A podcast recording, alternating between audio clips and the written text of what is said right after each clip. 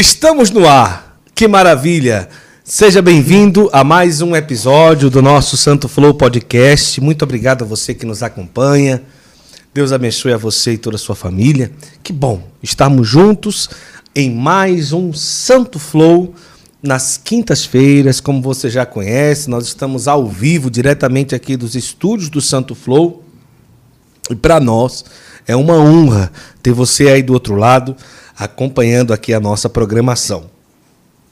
Como você já sabe, toda quinta-feira à noite a gente está aqui é, apresentando para você mais uma vida que nos aproxima de nosso Senhor. Então, por causa de você, por causa de todos aqueles que são envolvidos e conhecem esse projeto, esse trabalho, toda quinta-feira a gente está aqui numa conversa muito agradável. E hoje nós temos a alegria de receber aqui um convidado que já fazia tempo que eu esperava por esse dia, viu? Ele que é sacerdote da Arquidiocese de Palmas, Tocantins, e é padre no único deserto brasileiro, que é o deserto do Jalapão, em Mateiros, no Tocantins. Ele já passou aqui pela região do Cariri, é praticamente daqui da região do Cariri, mas tem uma história de vida maravilhosa e a gente vai prosear, vai conversar, tomar um café, tomar uma água, comer um biscoito e conversar um pouco com o padre José Milson Calado, pároco da paróquia Divino Espírito Santo em Mateiros, aonde fica o deserto do Jalapão em Tocantins. Olha que maravilha. Padre José Milson, sua bênção, seja bem-vindo. Chegou o dia e chegou a hora. Verdade. Obrigado, Guto. É, antes de iniciar, né, eu quero consagrar ao, ao, coração imaculado de Maria, né, essa partilha, essa conversa nossa, né, pedindo a Nossa Senhora que possa conduzir, né, que tudo seja para a maior glória de Deus e a minha santificação também. Amém. Vamos lá. A vossa proteção recorremos, ó Santa Mãe de Deus. Não desprezei as nossas súplicas em nossas necessidades mas livrai-nos sempre de todos os perigos. Ó Virgem gloriosa e bendita. Amém. Em nome do Pai, do Filho e do Espírito Santo. Amém. Amém. A você que está aí, nós vamos compartilhar essa nossa entrevista de hoje. Eu tenho uma coisa para falar para você. A história de vida do padre é uma história maravilhosa. Muita coisa a gente vai aprender da realidade lá do Jalapão. Vamos conhecer o que é esse Jalapão. O que é isso daí, esse jalapão? A gente vai saber também. E outra coisa também muito interessante é que a gente vai também conhecer é, toda a história do padre, ele que viveu aqui em Juazeiro, viveu no meio da Romaria, é, como seminarista, teve experiências muito interessantes e a gente vai conversar sobre isso. Então vamos compartilhar. Você que está aí na televisão, pega o celular só um pouquinho. Aí você vai abrir no celular essa nossa entrevista e essa, essa nossa live. Aí você fecha o bate-papo, o chat, aí vai compartilhar, copiar link Aí você cola esse link nos grupos, na lista de transmissão, grupo do WhatsApp, do Telegram, tá certo? E outra coisa, é, você também, dando o seu like, o seu legalzinho, o YouTube vai impulsionar a gente para outras pessoas é, assistirem a nossa live, a nossa conversa hoje. Padre José Milson, sempre de batina? Sempre de batina. Desde quando ordenou? Desde o, da ordenação diaconal, é. diaconal na quaresma daquele ano até hoje. Mas assim, é, Palmas não é frio, Tocantins não é friozinho, não. Hum. Às vezes 40 e tanto, né? Não. Ou não? É, mais de 40. Mais de 40. É. E aí, como é que Sensação faz? Sensação de 50. Como é que faz? Deus dá graça. Dá graça. Mas tem batina de outras cores. Tem, eu gosto mais da cor bege, né? Certo. Porque ela não esquenta tanto. Certo. É, é lá no Jalapão é mais frio um pouco. Então, quando eu chego em Palmas, eu já coloco a bege, porque a preta em Palmas eu, eu cheguei a passar mal. 40 e quanto dá lá, mais ou menos? Sensação de 50 graus. Meu Deus é, do céu. Sensação é. E é? É. E aí? Já passou mal com batina preta lá? Já. Quando eu che... quando eu, agora depois que eu fui para o Jalapão, né, que lá eu sinto um clima melhor. Quando eu chego em Palmas, eu tenho que trocar porque eu já me senti mal. Jesus sacramentado. Né? Deve ser quente demais. É quente. Mas a pessoa se acostuma, né? Acostuma-se. Desde quando o diácono nunca tirou a batina. Não. Assim, em casa, claro, mas fora, saiu de casa, Batina. batina, no, no, na- no corpo. Isso. Coisa linda. Que bom. Padre, o senhor nasceu aonde? Conta a história de onde começou tudo. É, eu sou a minha naturalidade é Belo Jardim, Pernambuco, né? É, lá começou tudo, né? O meu chamado, a minha experiência com Deus, senhor morou lá até que idade? até uns 12 anos. 12 anos. Isso. Da turma do, do pai e da mãe, o senhor é o terceiro, o quarto, o mais velho, como é? O caçula, O caçula. caçula. Eita, foram quantos? Foram, somos três. Três. E o senhor foi o caçula. E o único homem também, E o único homem também. entre as mulheres. Eita. Mas como foi lá? Nasceu em Belo Jardim. é, como foi? A mãe e o pai passou muito tempo casado? Como é a história? Vamos lá. Meu pai e minha mãe eh, ficaram casados até a minha mãe falecer, né? Quando eu tinha sete anos, minha mãe faleceu. Casaram na igreja, tudo direitinho, né? E, então eu sou de um lar cristão, né? Que nasceu de um matrimônio Uhum. católico, graças a Deus. E ali naquele berço eh, surge uma vocação inexplicada. A mãe do senhor faleceu quando o senhor tinha sete anos. Sete anos. Recorda muito dela? Recordo. Era uma pessoa calma, tranquila, mais ou menos? Gostava de ir na igreja, gostava de cantar? Como era a mãe? do Gostava da missa dominical? Ah. né? Eu as únicas lembranças que eu tenho da minha mãe é de todo domingo, né? Antes de tomar café a gente ia para missa. Eu ia com ela, né? Minhas irmãs já eram é, Adolescentes. mais adolescentes, mais velhas do que eu. Uma já era jovem e nós estudávamos no eu e a a minha irmã do meio estudávamos no colégio Batista. Então, todo domingo a gente tinha que ir para a escola dominical evangélica, né?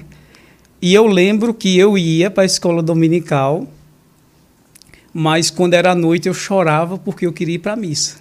Minha mãe já tinha ido à missa. Então tinha uma vizinha, né, uma moça velha lá que morava perto de casa, Luzia. E mãe mandava ela levar eu para a missa, porque eu não me conformava se eu não fosse para a missa. Lá não tinha padre, não... Mas isso com seis anos de idade, sete anos de idade? cinco, seis anos. Não se conformava porque não ia para missa. Era. Mas não era para comer pipoca. Não, era para ir para missa mesmo. Ver o Ficava padre. quietinho. Não, eu tudo que o padre fazia, eu fazia. Era ali no banco. E quando eu chegava em casa, durante a semana, não tinha um dia que eu não repetisse tudo que o padre falou e o que o padre fez com todos os meninos da rua Com os meninos da rua. da rua. Né, Eu lembro que meu pai comprava bolacha, né, umas bolachinhas. E no domingo eu pegava e reunia os meninos lá em casa e fazia missa, né, celebrava. Dava a bolacha toda. Quando meu pai ia tomar café à noite, não tinha. E ele ficava bravo. Dava bolacha na Eu missa. tinha pros celebrado. meninos. Tinha celebrado por menino tudinho. E o pior é o seguinte, que os meninos comungavam mais de 10 vezes, enquanto não secasse. Enquanto não secasse o pacote da bolacha, Eu o menino ter- fazia rodízio, né? Como É, eu não terminava a missa, porque a minha alegria é como se tivesse muitos fiéis. Então, cada menino que se bolacha. aproximava era uma bolacha. E era a hóstia, né? Então, O menino eu- comungava 10 vezes na mesma missa. na mesma missa. E lotava a minha missa, É, porque lotava. Todo mundo queria bolachinha. bolacha era difícil. Aí molhava com o quê? Molhava com o quê? Com água mesmo? Não, aí ali eu colocava uma água, né? E tal. Se tivesse um leitinho, acabou. Acabou. Teve uma vez que a minha irmã, ela é cabeleireira, né? Até hoje, a mais velha. E eu achei umas coisas parecidas com hóstia, né? Um rótulo de shampoo. Hum, sei. Moço, quase matei um menino. Celebrou com rótulo. Porque o- os meninos ficaram felizes, o primeiro que veio, ele engoliu, né? Não sei se engoliu, não sei. Eu tenho uma cena muito longe, mas eu queria que o menino engolisse aquilo que era hóstia, porque parecia. Mas era uma- um, um rótulo de shampoo. De plástico. De plástico. Ai, meu Deus Né? do céu. Então- Aí já ia ser a missa de cor presente do menino. É verdade. ah, rapaz. E aí, desde pequenininho, o senhor celebrava a missa. Desde pequeno. E a, e a mãe do senhor, que faleceu quando o senhor tinha sete anos. Sete então anos. ela viu o senhor celebrando pequenininho ali, fazendo de conta que estava celebrando. Viu? Inclusive, É uma cena que eu tenho dela. Ah. Eu estava na sala, ela sentada, eu Hum. também, eu muito pequeno.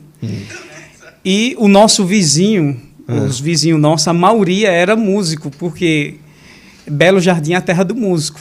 Não tem É. uma família que não tem um músico, que não vai para Brasília. Hum. Então, a alegria dos pais é ter um filho músico. Um belo jardim. É, em Belo Jardim. E lá em casa, o único instrumento que eu aprendi a tocar, só sei tocar um, instrumento de corda, né? Certo. Que é o sino até O hoje. sino, até hoje. É, Esse instrumento de corda. de corda. É verdade, é verdade. O senhor tem razão, o senhor É. tem razão. É instrumento de corda. Porque o outro eu não consegui, meu pai ainda colocou na filarmônica lá, e eu não saí da terceira, até hoje eu só tenho a terceira. A terceira é, nota lá, sei lá, era a lição lá, né? Professor Ulisses na época. E eu lembro que ela perguntou assim, já induzindo eu a ser músico, né? Ela disse assim: meu filho, quando crescer, vai ser músico, né? E eu olhei para ele e falei: não, eu vou ser padre. Aí ela colocou para mim o modelo de ser padre, A mãe do senhor. a minha mãe. E o senhor lembra disso? Lembro disso. Ela olhou para mim e disse assim: Olha, se você for padre, seja padre, padre, como Padre Assis. Que era o padre de lá. Era o, o Monsenhor Velho da Sei. cidade. É, ela atravessava Belo Jardim para ir à missa dele. Entendi. Então, quando eu decidi mesmo eh, ser padre, não me veio outra figura a não ser Padre Assis. Um padre de batina. Ah. E eu, pequeno, eu me escondia no beco, tem um beco na igreja até hoje, para ver, porque ele era uma pessoa assim, não dá nem um bom dia, mas era uma pessoa muito santa Sei. né? Mas ele passava, todo mundo respeitava. Então eu me escondia no beco da igreja para ver aquele homem passar. Que eu tinha medo dele, né? Uhum. Era aquela pessoa bem séria. E eu me escondia no beco da igreja e aquela cena ficou na minha memória. Então, o Monsenhor Francisco de Assis Neves tem um grande papel na minha vocação e o meu despertar vocacional foi nas missões de Frei Damião. E Frei Damião. Com Frei que Damião. idade?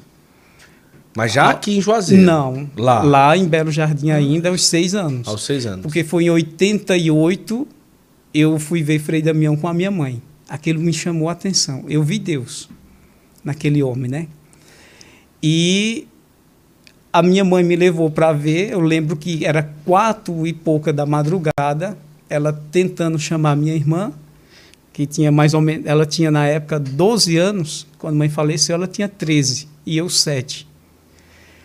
E acordando minha irmã, eu acordei com aquele de madrugada e mãe disse: "Bora, Mary, vamos ver Frei Damião".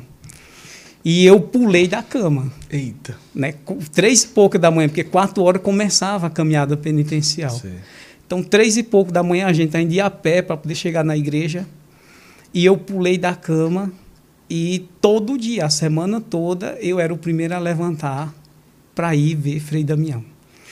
E uma cena que me marcou foi quando eu vi que a gente chegou na igreja, ele estava atendendo, né? Aquela cena ficou na minha memória. Muita gente, não? Muita gente. Belo Jardim, eh, na época, dava mais de 70 mil pessoas Meu Deus. Né? Ele estava atendendo o povo. atendendo confissão. Certo. E aquilo marcou, né? Eu vi aquela cena e ali eu vi que verdadeiramente a minha vocação nasceu.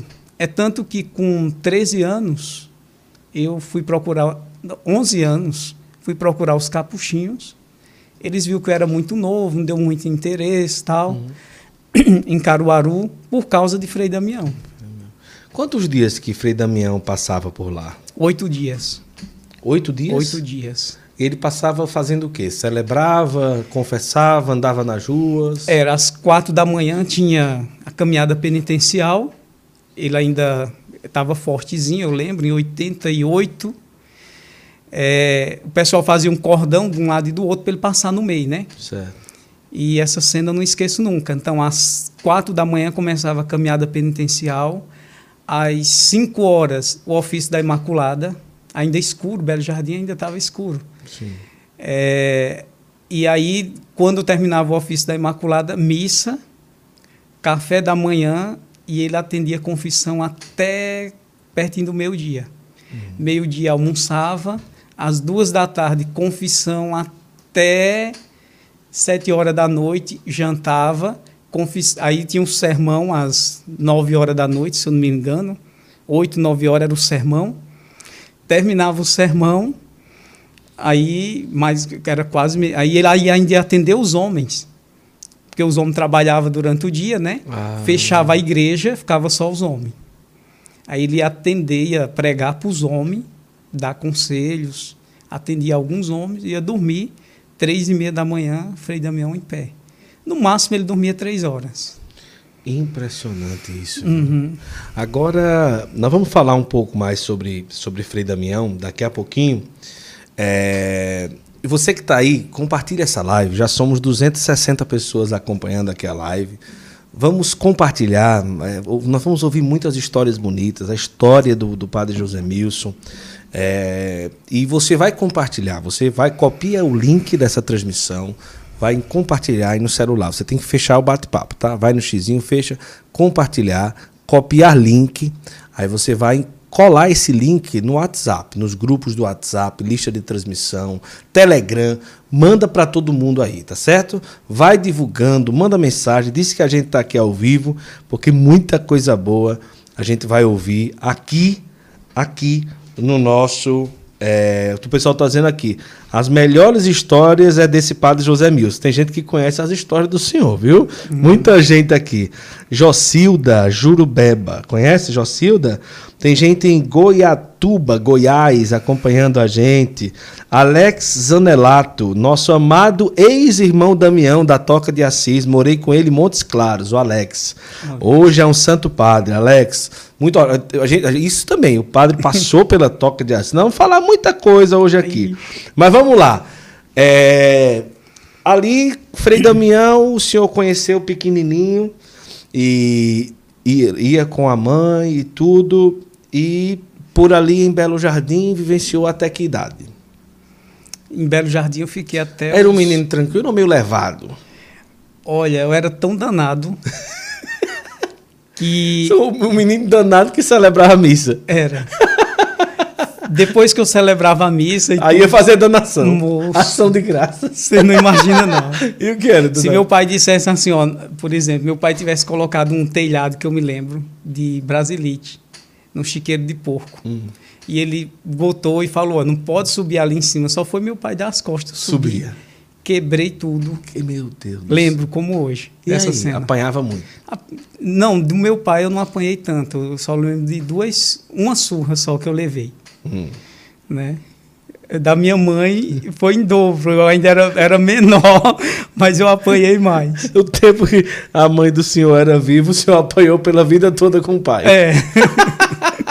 Mas também era danado demais, né? É, porque as mães nordestinas, ela parece que é mais nervosa do que os pais, é, né? nervosa, é. E assim, ela fica maior tempo com os filhos, mais do que os pais, né? Sim. Então tem que dar mais surra, né? É verdade, viu? Agora, o que é que você fazia de danação que o senhor lembra assim, que dava trabalho mesmo assim? muita coisa.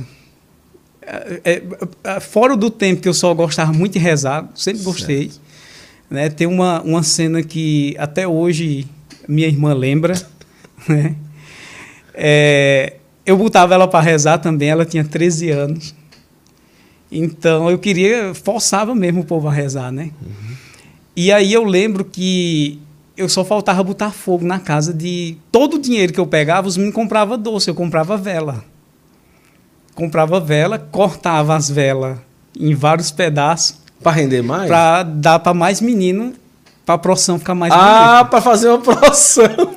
E, e, tá menino danado. E minha brincadeira não foi com carrinho. Hum. Não, a minha, as minhas brincadeiras eram de boneca. Por quê? É incrível, mas eu gostava das bonecas porque parecia com santo. Ah. Não brinquei de boneca. Mas tem, era com a boneca. Tem que entender. As bonecas para mim eram as santas. Ah. Então eu pegava a boneca das minhas irmãs, amarrava num tamborete, botava um pano, era Nossa Senhora. Aí vestia. Minha irmã tinha uma boneca grande, que era raro naquela época, era o Senhor Morto. senhor Morto! era o Senhor Morto. É o Senhor e Morto. então botava os meninos para carregar, os mais velhos de, da, do meu bairro lá, São Pedro, em Belo Jardim. Ah, lembra disso? Então, eu me lembro de uma sexta-feira da paixão, vi toda aquela cena ah. do palio, o senhor morto embaixo, como o senhor era muito conservador, sim, né? Sim. É, então, vi toda aquela cena, Nossa Senhora das Dores, vestida. Então, eu fazia tudo aquilo. Botava a boneca num lençol, era o senhor morto. A outra boneca virava Nossa Senhora num tamborete para os meninos carregar. Eita. E aí chegou um ponto que meu pai disse: Eu acho que esse menino é doido, vai botar fogo na casa, acendendo vela em tudo que era canto, né? Lembro que tinha um quadro lá em casa, eu botei a vela em cima, a vela acabou e o quadro despencou e foi Pegou vidro fogo. e santo e tudo, é. E aí meu pai proibiu de acender vela em casa. Minha irmã também puxou minha orelha muito, por isso que é grande. A minha irmã Mary. E aí, Guto, ela, todo mundo proibiu de acender vela. Sabe o que eu fiz? Eu não queria parar de acender vela. Eu achava é. bonita, eu gostava. Então eu peguei, é, puxei o lençol da cama. Puxou o lençol da, da cama. cama, deitei debaixo. Ave Maria. Um monte de pedaços de vela, arrudiei, acho que embaixo, ao redor de mim. E acendi as velas debaixo da cama para ninguém ver. Meu e fui rezar. Só que criança, né, dormiu. É, dormiu. E quando minha irmã achou, era eu no meio de um fogaréu de vela debaixo da cama, Meu. rezando para os santos. Meu Deus. Mas dormindo. Nem, dormindo. E aí ela falou, papai, Milson vai botar fogo na casa, Milson vai se matar, porque Milson está acendendo vela, pai, debaixo da cama. O que é que a gente faz? Mas isso com que idade, meu Deus do céu? Isso, seis anos. Seis anos. Por aí. Meu Deus, que perigo. Imagina perigo. só, meu Deus. Se fosse Zuleno, tinha morrido do coração com, a, com essas velas tudo acesas. Moço, chegou na minha época, tinha uns pintos que era pintado, né? Os pintos de grande. Rosa, pinto rosa. Rosa, azul. Sim. O rosa eu nunca gostei, graças a Deus. eu tenho um preconceito danado a rosa. nunca. Sim, eu, eu, até estranhei. Vamos lá, vamos lá, vamos. É, essa... E aí. ainda bem que é flor, né? É, Santo Flor. então, aí o que acontece? Na questão. Ai, Deus, Deus. Na questão da, dos pintos, né? Pinto. Os meninos compravam pinto para criar e eu era para matar. Por quê? Porque eu queria fazer o enterro. Ah, meu Deus do céu. Era, Matava os pintos. Era, para fazer enterro, para fazer o túmulo. É, Enterrar os pintos. Para velar, para acender vela pro pinto. Meu Tudo. Deus Era. Então, e eu, como é que eu ia matar esse pinto? Aí eu pegava, fechava o olho. Fechava o olho? Era, via o pintinho no corredor de casa. Aí eu passava correndo. Isso, minha mãe já tinha falecido. Já estava, meu pai já estava na segunda união, né? Certo. Casado novamente. E aí eu fechava o olho e passava correndo e espragatava o pinto. Querendo? querendo. Aí eu disse, eita, eu não vi o pinto. Falava para minha madrasta, ela, mas Milson, pelo Matou amor de pinto, Deus. Matou o pintinho. Aí eu já estava tudo planejado. Eu tinha guardado a latinha de sardinha, que parecia um caixão. A tampinha ficava abertinha assim, é para poder fechar. Botava o pinto, as florzinhas. É. Chamava os meninos da rua para a gente fazer o enterro do pinto. Ah. Né? Então, minhas brincadeiras eram só isso. Brincadeira de leve, né, Maurício? É, Maurício, matar os pintos para enterrar. Menino do Se céu. alguém me desse um carrinho, eu já pensava, botar um santo. um santo em cima, uma boneca, alguma coisa. Rapaz, ele precisa conhecer João Pedro. Precisava conhecer João Pedro, pequeno devoto. O senhor já viu na, na, na televisão, né? Tem que conhecer João Pedro, pequeno devoto. Mas ele não pode ouvir esse negócio dos pintos, não, pelo amor de Deus, senão matando pinto para enterrar. Mas vamos lá. Então, o pessoal tem a, o Alex aqui disse que quando eu era criança eu fazia Ezequiel dos gatos que morria. O Alex está aqui. Mas que maravilha, que coisa boa. Pessoal, ele era doido mesmo, viu? Uhum. vamos lá. Pessoal, vamos compartilhando, tá só começando. Já são 350 pessoas acompanhando a gente. Vamos duplicar esse número. Vai lá, faz a tua parte. Assim, tá bom demais o Santo Flow hoje e tudo. Copia o link, cola nos grupos de WhatsApp, Telegram e vamos para cima. Vamos lá, faz isso aí. Minha mãe tá dizendo que ama o senhor, Dona Dolor, tá aí ela. Eu a, também a, amo ela. Eu já fiz também um cortejo da galinha morta com meu irmão. A Maria Alice está dizendo aqui, o pessoal dizendo. Um abraço fraterno ao caro conterrâneo Padre José Milson, que tive a alegria de conhecer em janeiro, o Frei Henrique Batista, que está assistindo Sim, aqui. Agostiniano. Agostiniano, né? É. Pronto, grande abraço para o senhor. Um viu? abraço. Que maravilha. Vamos lá. Então, depois aí dos sete anos, a mãe do senhor eh, faleceu, o senhor continuou celebrando missa, acendendo vela, matando pito para E como foi aí a fase da adolescência? Então, antes, né, eu queria falar uma. Sim, é, minha mãe faleceu, aí Frei Damião voltou na minha cidade, em 90. certo. E aí eu queria muito ver ele. Aquele, aquela experiência que eu tive com ele foi muito profunda, né? É, eu começava a fazer as procissões, abençoava as águas, tudo que ele Tudo fazia, que ele fazia. né? E que faço até hoje, agora que faço como padre, Sim. né? Então vem disso, Sim, né? Agora que é de verdade, né? Não pode Sim. parar, não pode esfriar, né? verdade. E aí eu lembro que quando eu era mu- muito criança, não lembro nem a idade, é, lembro que meu pai estava em São Paulo e minha mãe estava tirando umas coisas de um armário e caiu uma foto de um santo. Quando caiu aquela foto, eu falei, mãe, que santa é essa? Porque tinha um menino no braço, né? Um Santo Antônio, achava que era uma santa. E ela falou Santo Antônio. Quando ela falou aquilo, ficou na minha cabeça, Santo Antônio. E aí, ela já tinha falecido, eu fui às missões de Frei Damião e vi aquelas barracas que vendia santo, né? Certo. Um bairro lá em Belo Jardim, no Bom Conselho. E aí eu vi o Santo Antônio e fiquei apaixonado. Na época era mil cruzeiro. Um o Santo, Santo, Antônio. Antônio. era. E assim, pai nunca foi fácil de dar dinheiro. A minha irmã fala até hoje que ele dava mais dinheiro a mim, né? Que Sim. ela não dava, a outra não dava. Como eu era o caçula, né? Acho que ele é, era mais próximo, talvez, né? E aí eu falei com Luzia, a moça velha que me levou para ver Frei Damião, já que minha mãe não podia, tá, tinha falecido, né? E aí Luzia disse: Olha, peça dinheiro a seu pai que amanhã a gente compra. E aí eu fui pedir a pai, pai me deu 500 cruzeiros, a metade. Aí ela disse: Fazer o quê, né? Vamos lá e ver se o homem faz por esse preço. Aí, antes de Frei Damião terminar o sermão, a gente passou lá para comprar o santo, para poder a gente ir para a casa paroquial, que Frei Damião ia jantar para ver se na porta ele abençoava essa imagem. A mulher já planejou tudo, né? E aí a gente comprou. Não, a gente conversou com o homem, o homem disse: olha, o que tem um menino no braço não tem mais, não. Só tem esse que tem a cruz. Eu falei, não, eu quero com o menino. Ele disse, mas esse aqui é o mesmo. E também, já que você tinha que é, é mil cruzeiros, eu vou lhe dar sem um menino por 500 cruzeiros. Tirou o menino por 500 contos. Tirou o menino com 500 cruzeiros. 500 cruzeiros. Aí eu, para não ficar sem santo, peguei aquele com a cruz, né? Só que não era Santo Antônio, mas todo mundo dizia isso, não é Santo Antônio, não. Eu dizia, é, porque esse tem a cruz, não tem um menino. Era São Francisco. Era São Francisco. Né? E aí sei que Frei Damião abençoou, me abençoou também, e foi um, uma experiência muito profunda ali. É, e aí o que acontece? Eu vejo que foi tudo um sinal de Deus. Porque primeiro eu passei pela toca, né? Isso. Fui irmão, São Francisco não foi padre. É. Depois é, eu cheguei ao sacerdócio, né?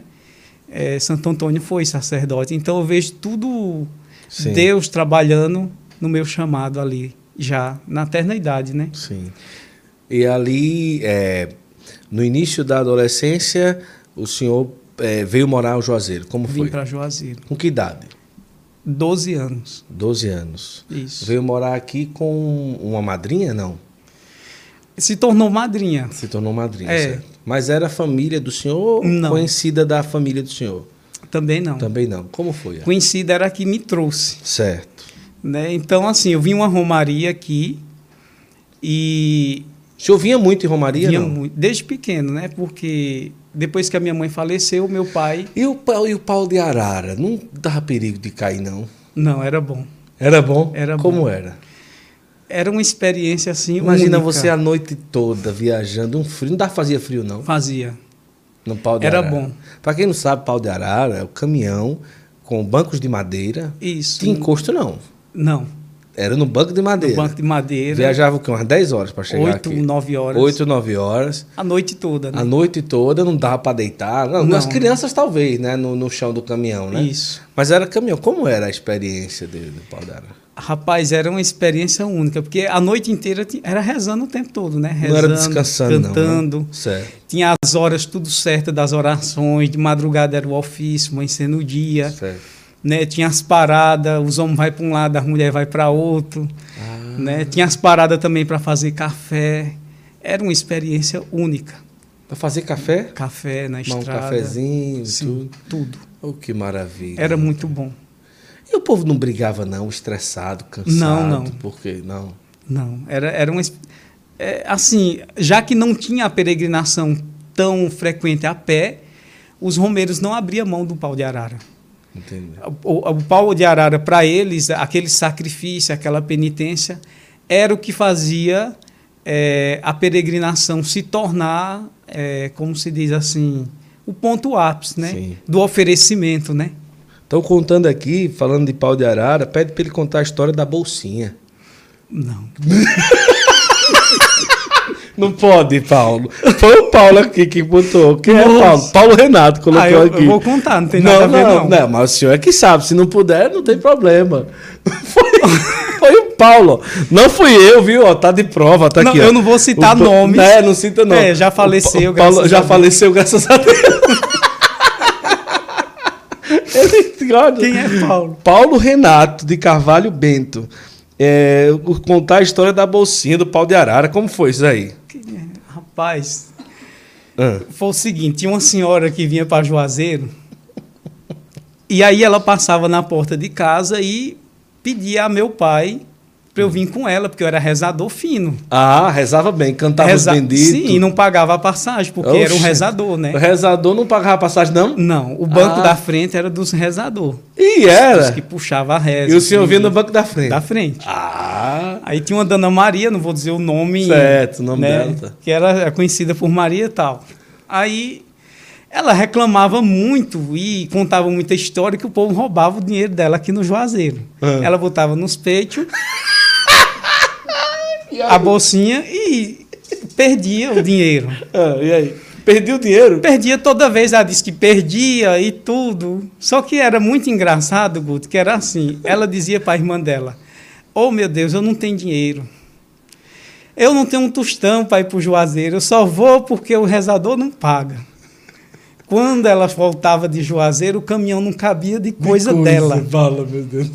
Só de alumínio era quatro sacos de, de alumínio.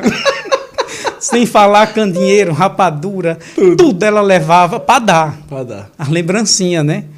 E aí, quando chegava, a irmã dela diz: Mas é sem vergonha, foi pro Juazeiro, o povo vai para rezar, ela vai roubar. Eita. Porque disse que não tinha não dinheiro. tinha dinheiro. é Não tinha um é tostão para comprar uma rapadura.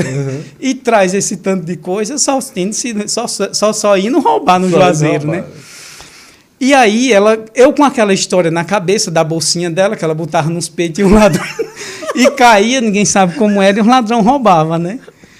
E aí, quando foi quase amanhecendo o dia, Ah, ela disse: Mils, continua, reza o ofício, que eu vou dar um cochilo.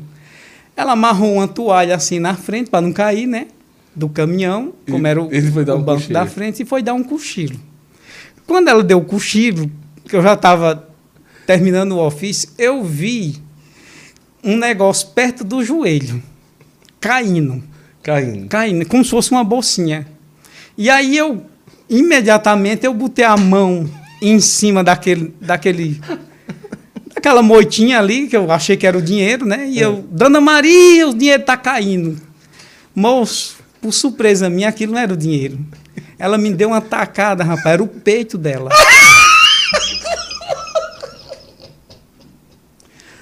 Moço, agora eu não sei como é que esse peito foi parar lá no joelho. No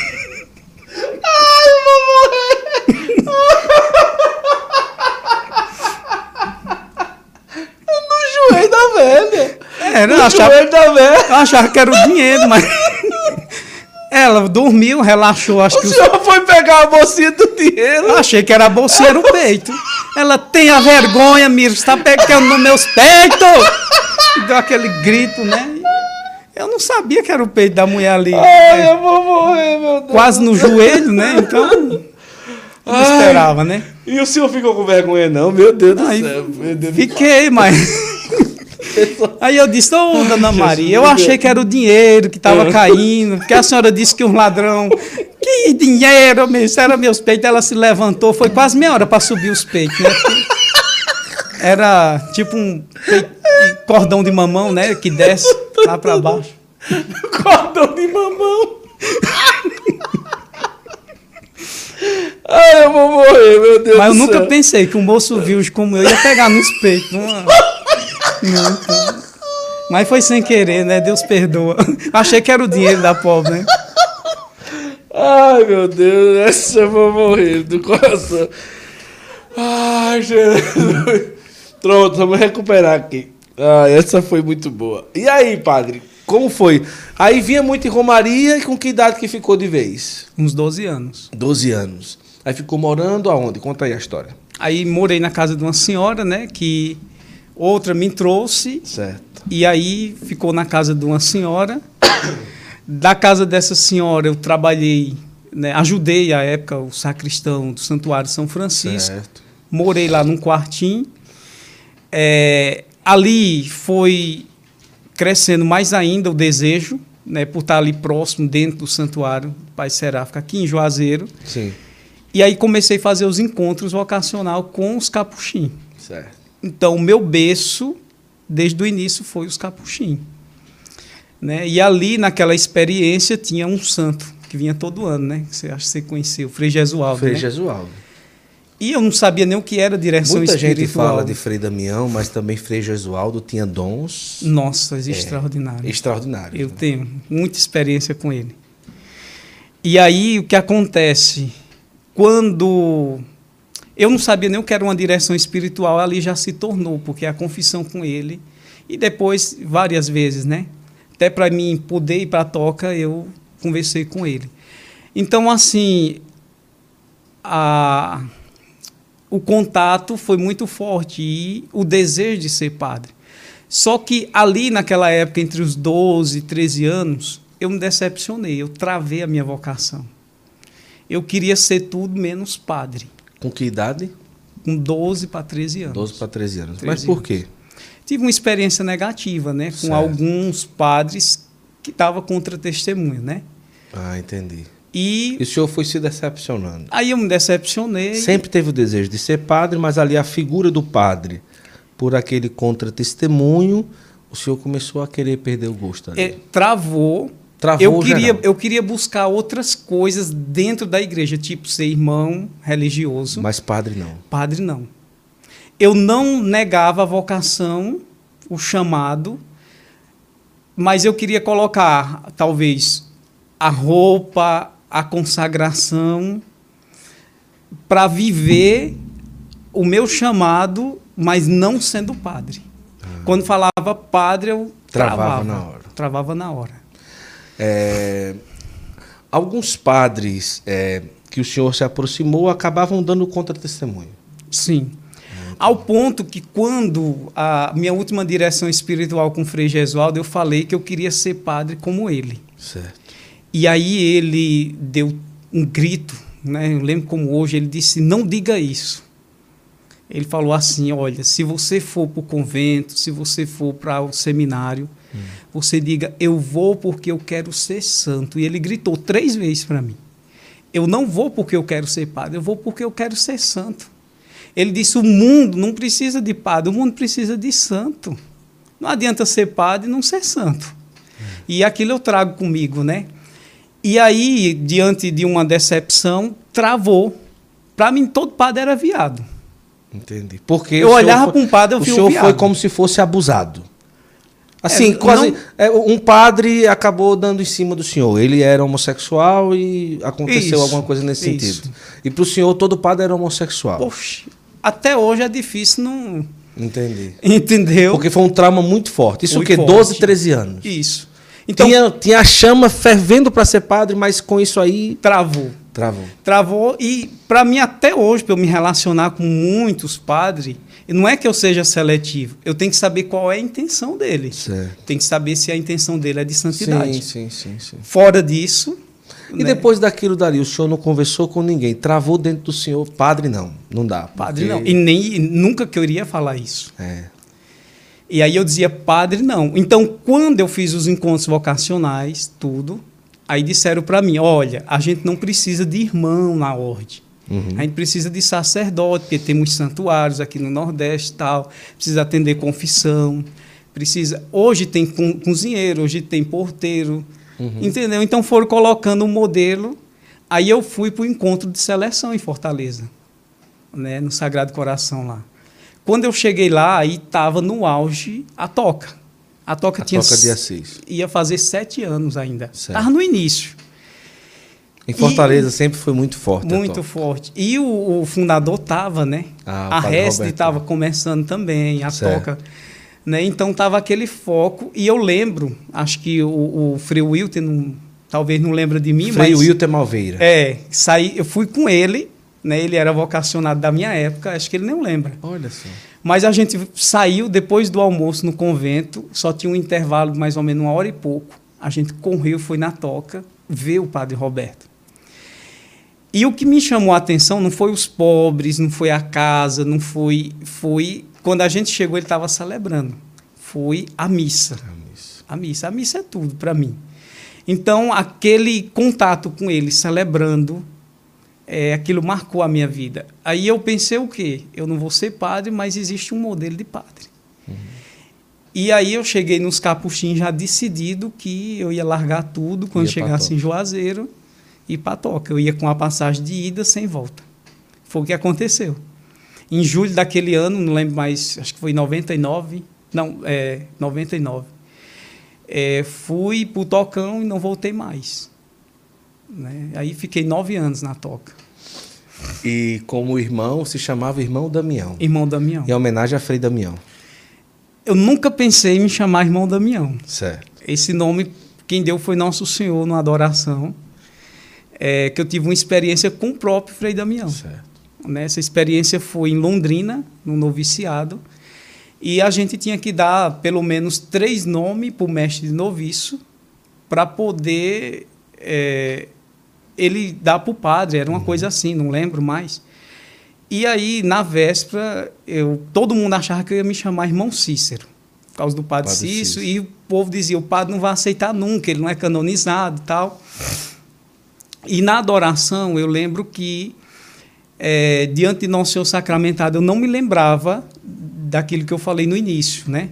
Da meu encontro com o Frei Damião e tal. E na capela, eu não sei explicar, estava Nosso Senhor sacramentado e Frei Damião apareceu na frente do ostensório e não me tirava da adoração. É algo que eu não sei explicar. Sei, sei.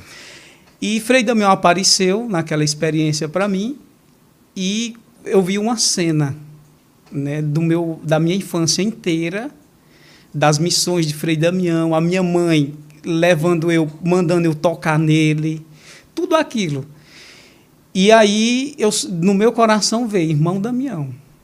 No outro dia eu fui falar com o mestre noviço, eu falei, eu não tenho outro nome, eu tenho irmão Damião. Ele disse, tá bom, fala para o padre, eu acredito que ele não aceite porque ele não é santo, canonizado, né? E por graça divina, eh, quando eu falei para o padre, o padre só olhou para mim e disse assim, é irmão Damião. Uhum. Ele era muito santo.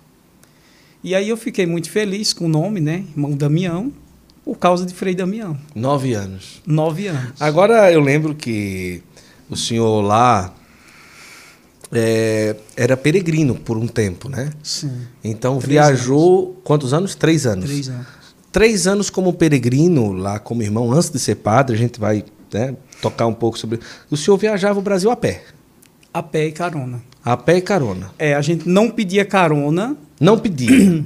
E como só é que num fazia? caso de necessidade muito grande. Ah, Eu e o que fazia a experiência comigo, que era Certo. mais penitente. O Galileu. Né? Galileu. certo. É, comida a gente não pedia nada. Mas passava um dia sem comer ou providenciava? Um dia, um dia e meio. Um dia e meio sem comer nada, Só água. só água. Água. Não, não pedia comida Nada. e nem pedia carona.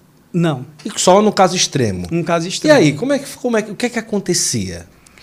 Então, a providência era muito grande, né? Por exemplo, a gente pedia água e às vezes a pessoa perguntava se a gente já tinha comido naquele dia, né? Certo. Que eu e ele fizemos quase que, eu não lembro mais assim, mas quase com um voto de não pedir nada. Certo. deixasse a providência de Deus vir.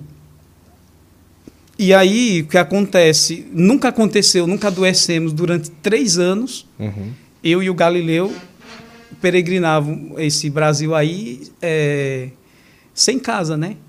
Sem teto. Três anos. Aí dormia onde? aonde chegava. Ou quase não chegava, né? Então, assim, a- o caso da carona seria, por exemplo, a gente tivesse muito longe de uma cidade, dava umas 5 horas da tarde, a gente pedia carona. Se não, dormia por ali mesmo. Ah, Né? entendi. E teve algum dia que deu medo? Teve. Qual foi o dia? É, teve um dia que, numa cidade, eu não, fui no Mato Grosso, um cara quis colocar o carro em cima da gente, né? E assim, naquele dia ali a gente viu a morte. Ele tentou matar eu e o Galileu na pista e a gente afastou. Quando a gente foi entrando na cidade, o homem veio de novo. Não Não, sei de onde ele apareceu para matar a gente De carro. de carro, atropelar mesmo. E na hora que o carro vinha com todo o barulho, eu lembro como hoje, o irmão eu- ali eu vi o poder da Santa Cruz. O irmão Galileu fixou o olho e traçou o sinal da cruz, o carro travou na hora. Nossa Senhora. E aí o homem parou o carro e deu uma volta e foi embora. Era véspera de Natal, era dia de Natal, não lembro. Aquele dia me deu medo. E ali eu vi a graça de Deus assim, e, e da, da cruz, né? Nós se valeu da cruz ali naquele momento. O senhor passou por que estado? Eu acho que eu só não. Acre não. A gente chegamos, chegamos perto. Certo. que a gente andou aquele ali chegamos até Apuí na Amazônia, Uhum, né? Certo. Aquelas bandas todas. O único estado, eu acho que a gente não a gente não foi muito para o sul. O sul a gente, eu não fui. Depois eu fiz um retiro nos franciscanos da Imaculada, onde ele está hoje, e ele ainda foi para o Paraguai, para essas bandas Certo. de lá. Agora, é, chegava a providência de Deus assim como um milagre que o senhor podia dizer, rapaz, esse dia é impressionante. O pessoal chegava com comida mesmo? Chegava. É, era uma coisa assim que eu, eu me lembrava daquela carruagem lá do. Como é o nome dele lá? Que pede o batismo, de Felipe, né? Sim. Felipe está junto com o eunuco, né? Uhum. Na carruagem. E Felipe é arrebatado, né? Uhum. é, some dali. Aparecia algo semelhante àquilo, porque assim, hoje de manhã a gente estava perto de Belo Horizonte. É, à noite a gente estava dormindo em Salvador. Porque, e às vezes a gente não ia para aquele lugar. A carona queria levar a gente para tal lugar, porque a necessidade era lá. Ah, E aí o irmão dizia: vamos, depois a gente pega a estrada e volta. Então a gente ia pela necessidade. Às vezes era um pai de família que era caminhoneiro. E ele queria de todo jeito. é, ele precisava, não era nós que precisava Sim. da carona, né? Então, o intuito nosso na missão era o seguinte: eu achava no início que a missão, por exemplo, a gente saía de Campinas à ilha de Marajó. Três meses a gente chegou a Sim. peregrinar. Quando chegamos lá, não fomos acolhidos. A gente foi com a bênção do padre. Uhum. A gente chegou lá na ilha de Marajó. Sim. É, o que Dom Ascona pedia de missionários, quando chegava lá, os padres botavam para correr. Ah. Era outra realidade. E aí o que acontece? Depois de três meses que a gente chegou lá, que não foi acolhido, botaram nós num barco e chutaram. Uhum.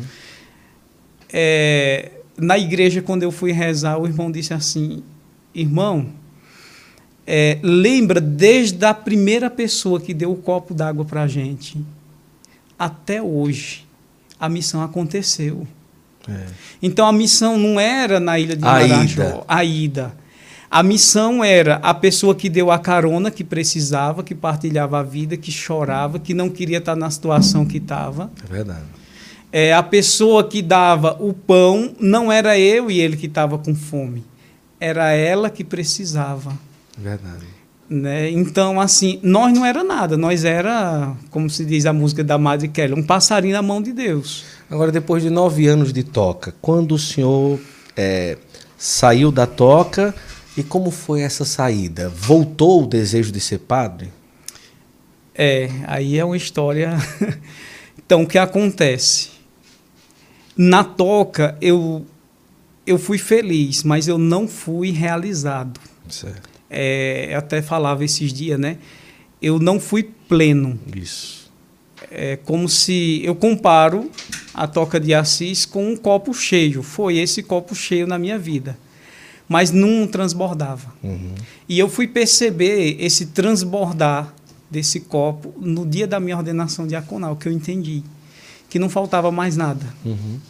Né? Então, assim, até a pessoa que diz assim, ah, tanto faz casar como ser padre, que eu vou ser feliz. Não é assim. Ele vai ser feliz, só que ele não vai ser pleno. Uhum.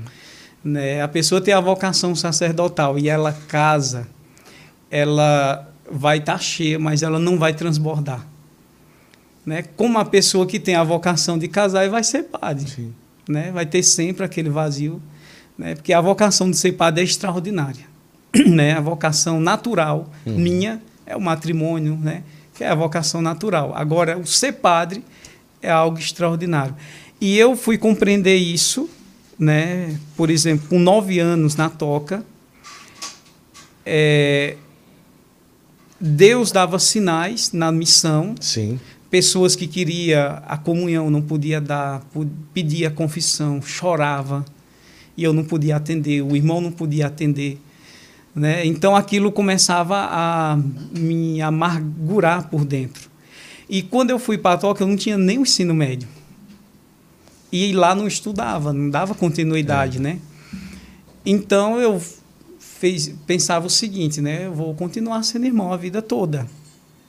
Só que Deus foi dando os sinais. O primeiro sinal que Deus deu foi no túmulo do Padre Nazareno, em Jaú, Pará. Uhum. Pará, acho que é Pará. Que é onde ele foi mártir, né? o primeiro mártir do movimento sacerdotal mariano. A gente chegamos lá, um padre acolheu a gente no santuário quando foi no outro dia, ele olhou para mim e disse assim: é, Você vai ficar aqui no santuário para ser padre?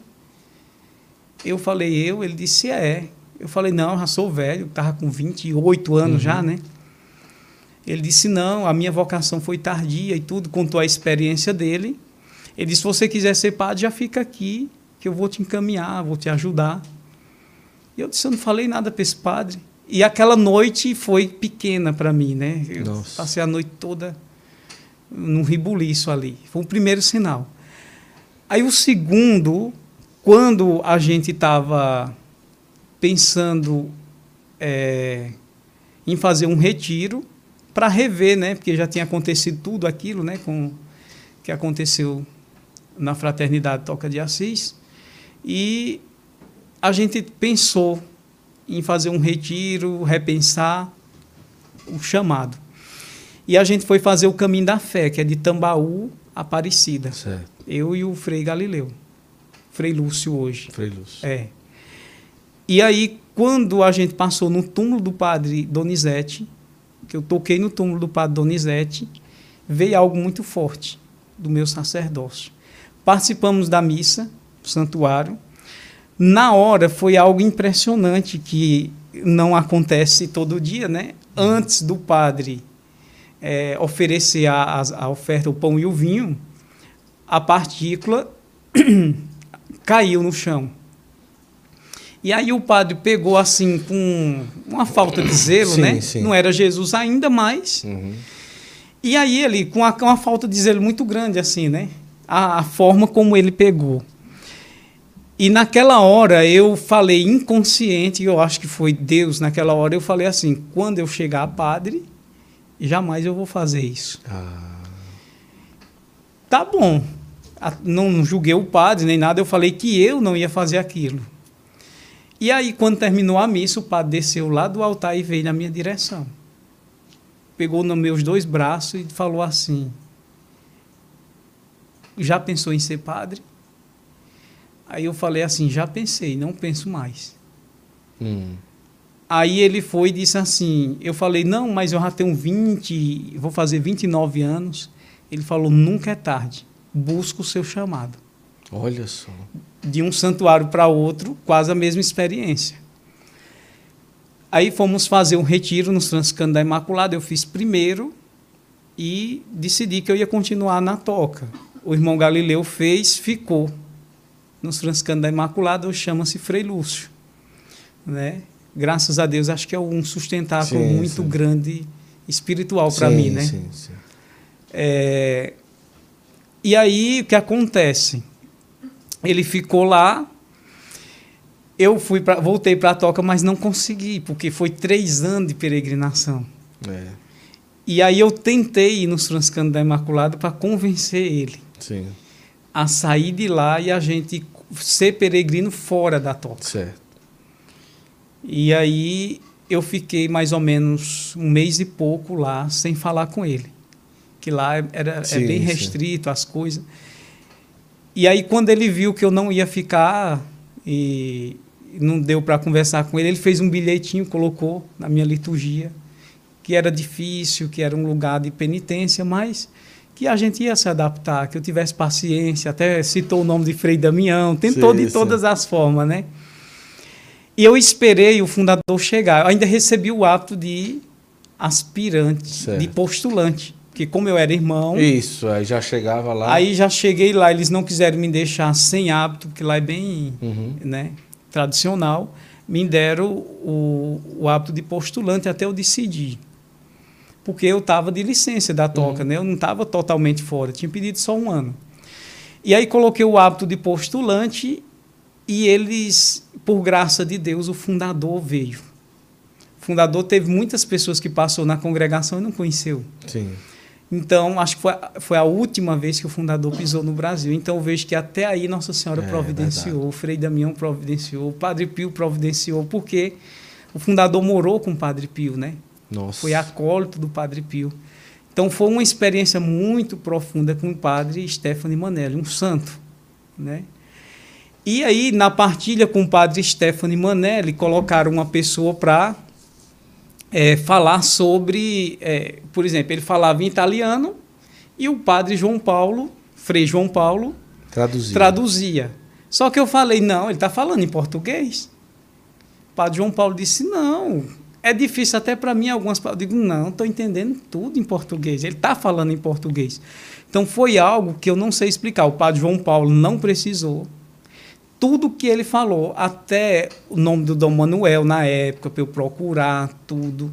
Aí o padre João Paulo olhava para mim e dizia assim: Você está entendendo? Não precisa eu traduzir. Eu disse: Não, se o senhor quiser sair, estou entendendo tudo. Ele disse: Não, não estou acreditando. O fundador conversando com o senhor? Comigo, em italiano. Nossa Senhora. É, e eu entendi tudo em português. Aí o padre João Paulo ficou do lado, só ouvindo, eu entendendo tudo. E lembro que ele falou assim: procura o Dom Manuel para ele te encaminhar, porque eu pedi né, para ser peregrino naquele carisma. Sim. E ele disse assim: Olha, procura o Dom Manuel, porque o teu chamado é maior. Olha. Aí o padre João Paulo falou assim: o padre Manuel não pode, o Dom Manuel não pode, porque ele é bispo emérito. Certo ele tem que procurar o Dom Alberto Taveira, que não é da teologia da libertação, é uhum. o único que eu confio. Certo. O Frei João Paulo. E aí ele disse, ainda hoje, ainda hoje. O padre? O, o padre Stephanie. Nossa. E eu disse, mas como eu vou para Palmas ainda hoje? Aí não falei nada para ninguém, saí da sala, só que o padre Stephanie Manelli falou para providenciar a passagem eu estava lá normal, almocei, fomos jogar bola, porque lá os três jogam bola tudo diabo, aquela sim, coisa sim. toda, né? E quando terminei o jogo, que era uma penitência para mim, nunca gostei de jogar bola, uhum. o padre Claro disse: Eu vou te levar na rodoviária agora, você vai para Palmas, procurar o Dom Alberto. Digo, moço, mas como? Como é se eu não marquei nada e tal? E aí a gente vai passar na paróquia, você deixa o hábito, leva o seu hábito da toca e entrega na casa das irmãs se você não ficar na toca mais, lá em Palmas. Eu disse, tá bom. Botaram no ônibus, eu fui. Cheguei em Palmas, rodoviária, procurei uma igreja, né? Cheguei na São José, lá eu rezando, Nosso Senhor me mostrou um padre que eu tinha conhecido em São Paulo. Olha só. O padre Elcio. Né? E aí eu procurei na, na paróquia São José é, sobre esse padre Elcio. Me disseram, era muito longe. Eu sei que eu, um dia todo de, de, andando a pé, eu cheguei nessa paróquia. Quando eu cheguei, ele me acolheu muito bem, aquela coisa toda tal. Então, foi através dele que eu cheguei ao Dom Alberto. Certo. E aí cheguei no Dom Alberto, quando eu fui conversar com ele, aí é, Deus fez tudo. O senhor tinha feito até que série? Rapaz, eu tive que fazer tudo. Não, mas o senhor tinha feito até qual? Aqui eu acho que eu tinha feito terceira série. Até a terceira série? Era. Tinha parado de estudar? Tinha. Até a terceira série só? Só. E meu Deus do céu, mas aí, quando chegou, Dom Alberto disse o quê? E aí? Então, aí fui Sem com, estudo. É, fui conversar com o Dom Alberto, aí ele, a primeira pergunta que ele me perguntou foi se durante nove anos, ele disse que não queria saber o antes, mas durante o período da toca eu fui fiel a Nosso Senhor, eu tinha vivido a castidade, certo. eu falei que sim. Aí ele disse, levante-se. Eu me levantei, aí ele me deu um abraço e falou assim, você acha que a sua vocação é natural? Uhum um homem normal não consegue. Uhum. Né? Tem algo extraordinário é, na sua vocação, porque durante nove, quase dez anos, você viver essa fidelidade. Aí ele foi e disse assim: Já pensou em ser padre? Eu falei: Já. Ele falou: E por que não pensa? Aí eu. Ali, ele foi na ferida, foi né? na ferida. E aí eu partilhei com ele tudo. Aí ele falou assim: Olha, eu não quero, eu não estou dizendo que você vai ser padre, mas eu não quero que você saia de palmas sem o ensino médio. Certo. Você vai ficar na casa do padre Elcio. Se for da vontade de Deus, depois você vai para o seminário. Se não for, você vai voltar para Belo Jardim ou para Juazeiro. Sim. Mas você vai sair daqui com o ensino médio. Ele foi mais do que pai. Uhum. né? Ele poderia ter atendido ali e tudo. Não. Ele não quis que eu é, saísse vazio, né? Sim, Sem sim. nada, né? Porque assim, foi nove anos da toca, mas teve irmão, teve morador de rua é, que saiu com uma profissão. É verdade. Tinha uma profissão. E eu estava pior do que um morador de rua. É, não tinha nada. Tinha nada. Até a terceira série. Até a terceira série. E não tinha nem comprovante disso. Então foi estudar do zero? Do zero. Aí comecei a estudar lá num bairro chamado Azarnos. Depois é, o Dom Alberto foi embora, acharam melhor eu ir para o seminário. E aí no seminário, num propedêutico de menino, tudo de 13, 14 anos, eu com 29 anos de idade. Imagina o extremo. Já terminou, já tinha terminado os três anos de ensino médio? Não. Não para fazer o ensino médio lá. Ai, meu Deus, estudar com os meninos? Não no seminário. Eu saía, pegava dois ônibus, ah. voltava todo dia e os meninos estudavam de manhã. Só morava. Certo. Morava, participava das formações e tal. Que desafio, né? Um grande desafio, né? E aí o que acontece? O próprio reitor, acho que ele não apostava totalmente, sim, né? Sim. O padre Valdeon, que eu ia conseguir né? Porque assim, como é que se adapta, né? Só que é, eu sempre tive uma maturidade muito grande. Eu me adaptei sempre o ambiente, o local. Sim, sim. Eu nunca quis ser superior sim. porque era mais velho, porque tinha participado da toca. Nem gostava de falar isso, né? Mas eu era um ali. Então foi isso que me fez chegar né, onde eu cheguei. E ele percebeu também que eu não tinha pressa uhum. de ser padre né? Que a, como se diz, eu não tinha essa tara, uhum. né? Mas eu, eu tinha, é, para mim eu não tinha tempo para ser padre. O importante era eu estar no caminho e que um dia ia chegar. Eu não tinha pressa. Então foram três anos fazendo o ensino médio. Três anos de ensino médio, depois três anos de filosofia, depois quatro de teologia. Sete, dez anos. Quase onze. Quase onze anos para é, se ordenar. Diácono. Anos. Diácono. É, foi 11 anos para ordenar diácono. Para ordenar diácono. Foi. E depois para. Depois fui para a paróquia do reitor. Olha que maravilha. Foi. Então, o padre Valdeon, morei três anos com ele, depois mais um ano é, como diácono, uhum. quase, e depois mais um ano e meio como pároco. Se não tinha casa paroquial, fui morar com ele.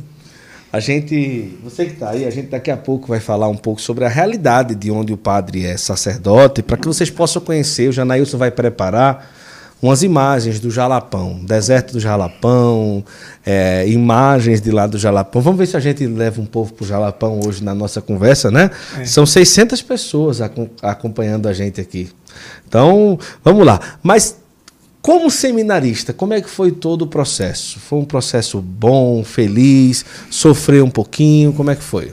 É, a minha dificuldade era o estudo, né?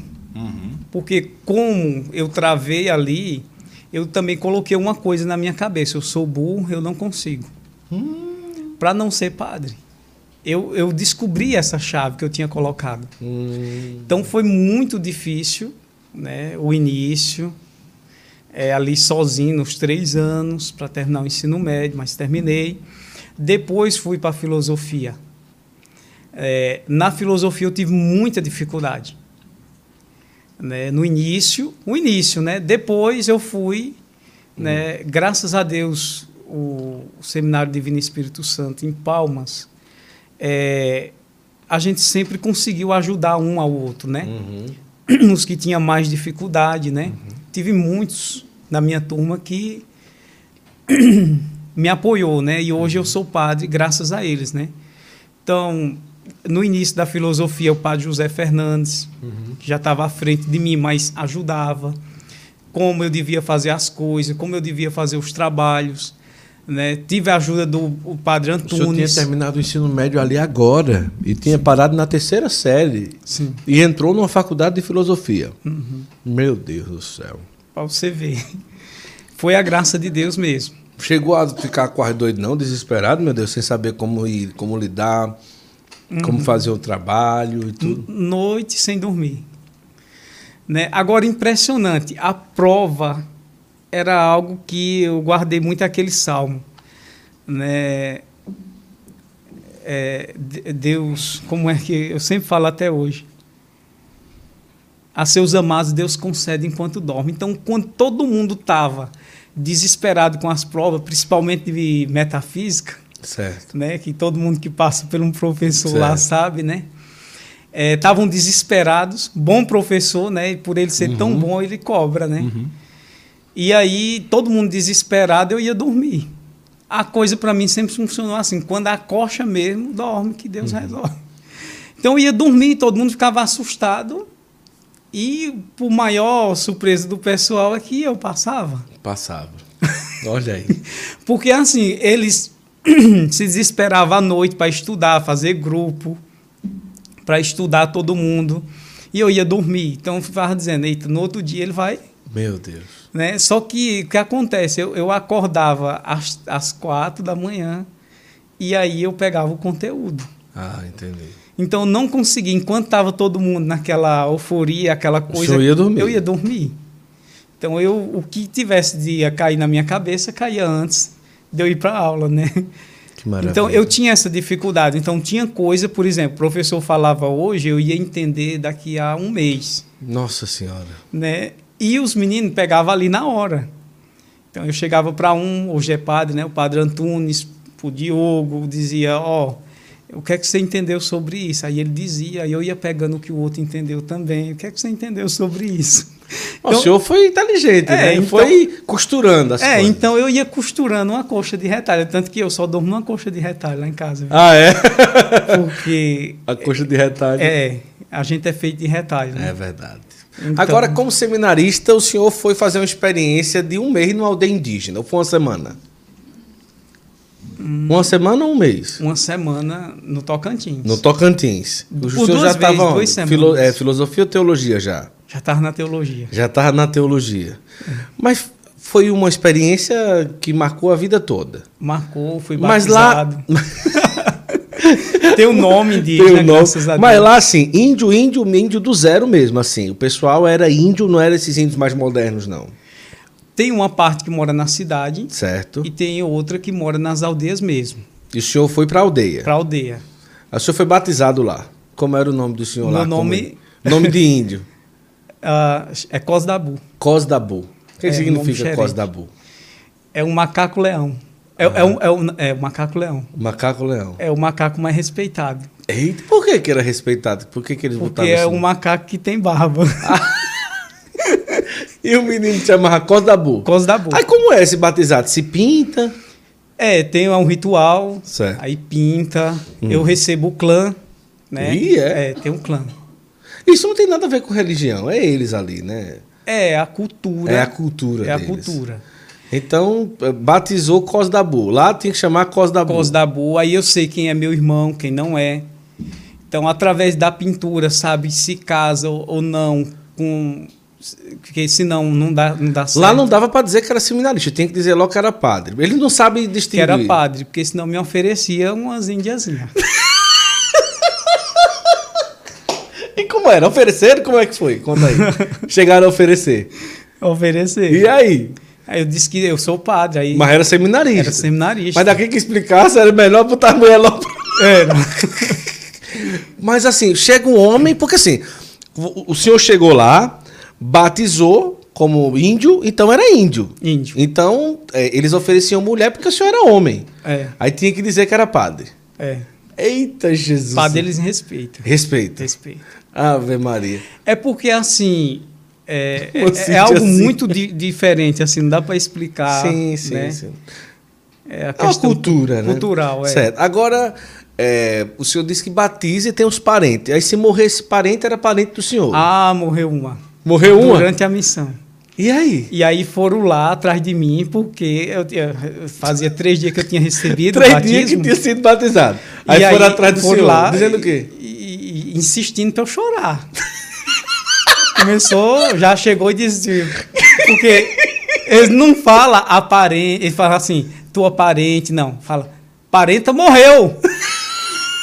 Parenta. E o Falei, senhor "Pô." tinha acabado de se batizar, Foi. três dias. É. Parenta morreu, seus parentes. chegou um caminhão, eu tinha que subir em cima para ir chorar, porque tem que chorar a parenta, né? E aí? Aí subi em cima desse caminhão, fui E foi pro enterro da parenta. da minha parenta que E tinha me morrido. Ah. Chega lá, tinha uma pessoa gritando dia e noite. De noite? Sete dias. Meu Deus. Uma pessoa até jovem ainda, mas era assim. "Uh, uh", gritava dia e noite. Durante sete dias tem que ter uma pessoa chorando o Meu luto. Deus. Essa pessoa, antes dela morrer, ela tem que passar para alguém. Meu Deus. Que- Continuar. Que, que missão sem futuro É. essa missão. Ela tem que continuar eh, naquele jeito. Então, é aquele gemido sete dias. Sete dias, sete noites. É, Gemendo. gemendo. E não enterrar a pessoa? Não, depois que Não, enterra. enterra e tudo e continua Gemendo. uma pessoa na aldeia. Meu Gemendo. Deus, que coisa. Foi algo assim que eu fiquei impressionado de ver. Sete dias, sete, Sete noites chorando. Chorando. E, e a comida lá? A comida a gente mesmo fez. Certo. A gente ficou numa escolinha, só que ainda aconteceu algo inesperado. o que foi o inesperado? Que quando a gente chegou numa das aldeias, Hum. disseram que não podia comer leite, era proibido. Hum. Só que eu não sabia o porquê não podia comer. É porque o, o- as vacas eram poucas e o leite não dava para todo. Só come uma coisa se der para todo mundo. Pra todo E nós mundo. estamos falando de quantos índios? 700, 600, 500, 400? São, são 70 aldeias, mas 70 assim, cada aldeias. uma é. Certo. Muita Acho gente. que é 70, é. 70 aldeias. Muita gente. Então, ali. se não tem leite para todo mundo, ninguém toma. Ninguém Só toma. toma se der para todo mundo. Se desse para todo mundo. Carne, se tiver carne para todo mundo. Divide para todo mundo, pesca, tudo. Certo. Eles têm isso. Certo. E o que tem que comer, come hoje. Por exemplo, se você der uma cesta básica, ela vai botar tudo no fogo. Tudo. Tudo. Tudo. E o que, que sobrar, joga para os cachorros. A cada dia basta o seu cuidado. É. Não, não pode guardar nada. Então o índio, quando chega na cidade de Tocantins, o povo fica com raiva da venda. Porque ele, ele não compra uma dúzia de ovo. Todo dia ele vai lá e compra um ovo. Porque ele não precisa de uma dúzia, ele precisa de um. Ah. Então ele vai lá e compra um. Aí amanhã ele vai lá e compra outro ovo. Ele não compra uma dúzia, ele não é como nós. Ele não quer acumular. Ele não armazena comida. Não, ele vive o dia. Vocês levaram é, cesta básica lá e eles. Botou numa das, das aldeias, botou tudo no fogo para comer naquele dia. Então ficaram tudo doido, as galinhas tudo. Aí depois o pessoal ficou com fome. Ficou catando piqui com eles, fazendo caldo. E geladeira? Não, a, a- só, só, tem, só vi uma geladeira na época que eu fui, que era do cacique. Certo. que ele, mesmo com as pernas estouradas de, de diabetes, tinha que ter o refrigerante dele, Ah, era só para gelar o refrigerante. do cacique. Do cacique, do, do, é, do cacique. Ah, entendi, entendi. Agora sim, e como foi o fato inusitado lá do leite? Então, aí a questão do leite, a gente chegou, depois do terceiro dia de missão, Ah, chegou numa das, das, da, das casinhas lá de palha, e a mulher colocou uns beiju, né? Tava eu e uma irmã. tapioquinha. É, claro que chama beiju, mas Beiju, tapioca. é. beiju, é beiju. E aí, eu e uma irmã, que ela recebeu até um nome lá, estranho, ela não sabia, ficou muito alegre com o nome. Quando ela foi ver o significado, ela quase que chora. Mas foi ela que o senhor contou que, que um dos cabas se apaixonou por ela? É. Misericórdia. Vamos lá, mas passa aí, vamos é, lá. aí o que acontece? É, durante a, a, a missão, aí o que acontece? A mulher foi oferecer os beijuzinhos tudo cortadinho e tal. E eu comi um, comi dois pedacinhos, né? Era os pedacinhos, não era inteirão não, né? E eu vi que aquilo estava muito ensopadinho de leite. E aí eu disse, mas falaram que não pode comer leite aqui na aldeia. Aí eu falei para a irmã, né, ela já era idosa, né? Não é essa Sim, no sim, caso sim. do índio. E aí a irmã, eu disse, irmã, disse que não pode comer aqui leite e esse beiju tá tão ensopadinho de leite, tá uma delícia, né? Um docinho leite. Nunca tinha tomado um leite tão doce. Aí a mulher tinha ido lá para dentro, quando ela voltou, ela Aí eu fui e disse, mas disseram aqui que não que não pode comer leite, e esses beiju tá ensopado, não é de leite? Ela disse, é, padrozinho, dos meus peitos. Aí ela pegou aqui que xiringou. aqui em casa pode para meus filhos, que era dela. Meu né? Deus.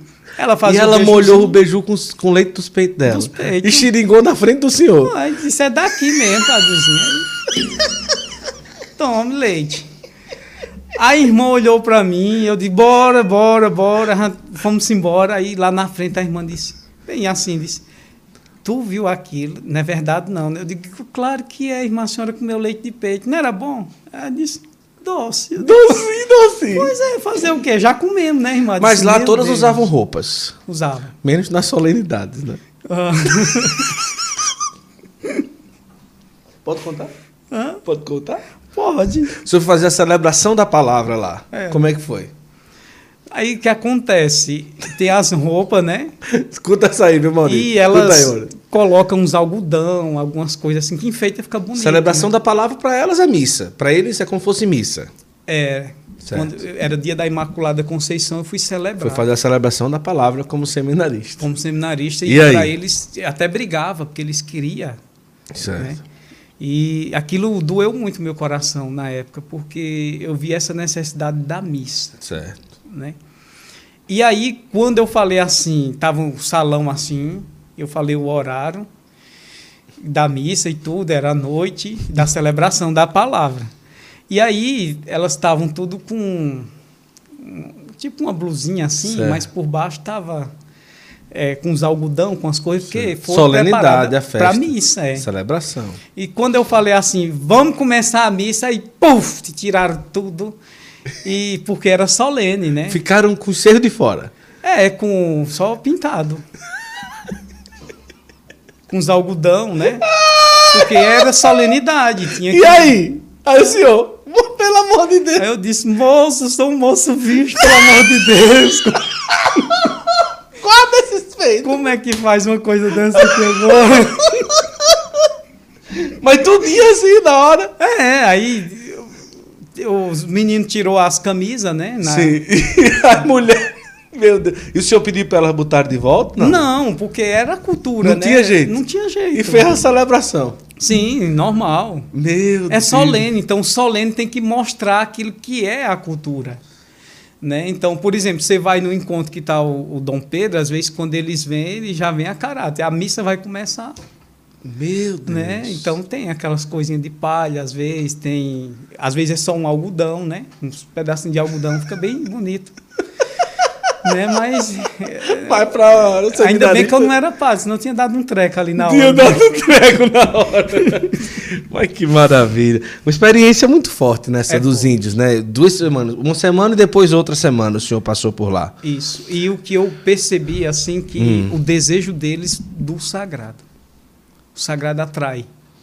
Às vezes a pessoa vai fazer missão no lugar desse e quer se transformar um deles, mas eles não querem, eles não querem um deles, eles querem um padre. Não, eles não querem um índio. Então, se o padre for para uma aldeia achando que ele tem que se vestir como eles, ser um índio, ser um índio, um não, índio padre, não. A angústia e a partilha de alguns índios lá era que eles queriam um padre. Eles não queriam um índio. Uhum. Eles diziam índio nós somos. Uhum. Falaram para o Dom Pedro, né? Índio nós somos, nós queremos um padre. Né? Então, eles querem ver o sagrado, isso atrai, isso né, encanta eles. Então eles é. querem um padre, não querem um índio. Índio eles já são. Então um padre que for lá, que começar a dançar e rodar e usar o que eles usam, é, para eles ele não vai valorizar. Ele vai valorizar o padre que chega lá como padre. Para celebrar, para celebrar, para batizar, é, para rezar, para estar tá presente como padre, né? Sim, sim. É. Coisa linda, né?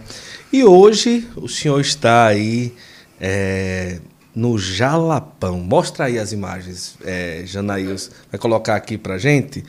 É, Mateiros, uma cidade, não é isso? Sim. E ali fica a região do Jalapão, o deserto do Jalapão. Faz parte da Arquidiocese de Palmas e é uma das realidades assim mais desafiadoras assim, talvez no Brasil de evangelização Primeiro porque é um lugar um pouco afastado, né? São, são oito horas de estrada de chão para chegar lá, de Palmas até lá. Isso. Mas é estrada de deserto. É, não acha. É difícil achar uma casa toda. Mas a areia de deserto, areia fofa quase toda a estrada. É. Tem uma parte da estrada que é muito buraco, né? Muita pedra, certo. muita é, costela de vaca que chama, né? Certo. Mais grande, né? grande certo. do carro rodar, se você certo, for. Não certo. pode correr, né? Entendi. O máximo 40. Máximo 40. É. E é, distante demais, porque imagina aí oito horas de viagem de areia, não é? E o senhor está lá. Mas ao mesmo tempo, é um lugar afastado, mas com uma, um potencial turístico muito forte, né? É. é mas é, imagina aí, você está a 80, 8 horas de deserto é, da cidade maior, né, de Palmas, né? A pessoa se sente um pouco isolada de vez em quando, né, padre? Sente. Mas aí Nosso Senhor vai segurando. É, a graça que eu tenho é que tem outro padre comigo, né? E assim, foi providência, ah. padre João Paulo, e, né, que eu não esperava. Quando eu disse o sim, o Dom Pedro, certo. É, eu, eu, eu não tinha lido a carta, né? Sim. Quando eu fui ver, né? É, eu, fui, eu falei sim com a cara e a coragem. Depois ele perguntou se eu queria Olha, ajuda. O Jalapão tá aparecendo aqui, ó. Oh, pro povo, legal. tá aparecendo pro povo. Mostra aí o Jalapão. Pode falar, padre. Olha que coisa E aí, quando eu disse sim, eu não, não pensei em sim. toda, como se diz assim, a cruz, as consequências da missão, tudo que existe, né? E aí depois, aí o Dom Pedro perguntou se eu queria, eu aceitava ajuda, né? O padre tinha recém saído de uma comunidade e se eu aceitava ele ser meu vigário. Então foi uma grande alegria para mim, porque eu comecei a ver a realidade com alguém próximo. Sim. Porque se fosse só, é. É, não é fácil. Mas lá é um lugar muito bonito, né? É bonito. Uma dificuldade pastoral, porque é, disse que, por exemplo, há anos atrás o pessoal lá era como se fosse assim, meio assim, distante da. é, como é que é? Diz que há, há anos atrás, sei lá, 20, 30, 40 anos, era um pessoal bem primórdio assim mesmo, né? Lá, no, lá em Mateiros, no, assim, no, no sentido de realmente se sentir, não é quase que índio, mas um pessoal meio afastado da realidade da cidade, né? Era, porque o estado era Goiás, né? Certo. Então, até Goiânia, imagina como É. era naquela, naquela época, né? É. As dificuldades para chegar num lugar. Não tinha estradas, né? Sim, sim. Mas a. Olha quem tá aqui, Padre José Ney. Parabéns, meu irmão. Linda missão. Ele colocou aqui. Padre José Ney tá aqui. Sua bênção, padre. Se ordenou no dia do senhor. Foi. Companheiro. Inclusive, os parabéns para ele, né? Fomos ordenados ontem, fez três anos, né? de- Diaconato. diaconato, Ontem, né? Né? Oh, que maravilha. Padre Zé Ney tá aí, tá acompanhando tudo. oh, coisa boa. Sim, e lá no Jalapão, como é o trabalho que o senhor faz lá? Então, o pessoal originário de lá, Certo. né? Da origem. bota uma aguinha aqui, por favor. O pessoal da origem lá é quilombola. Ah, tá, entendi. Né? Quilombola é tanto que é, tem uma comunidade, a Uhum. comunidade, acho que é a comunidade mãe de lá, né? Que é o Mumbuca, Uhum. Né? Então são todos quilombolas. Né? E depois tem os que vieram de fora, os que Uhum. vieram do Piauí, é, dessas regiões, do próprio Goiás mesmo. Mas, e a outra migração, a última, é, tem sido o pessoal do Sul, né? Uhum. Rio Grande do Sul, Hum. Paraná, né? que tem pousadas, que tem cachoeira também e tal. Agora, é, lá, quem quiser ir, vai para Palmas e depois pega o carro e chega lá. É, tem que alugar um carro traçado.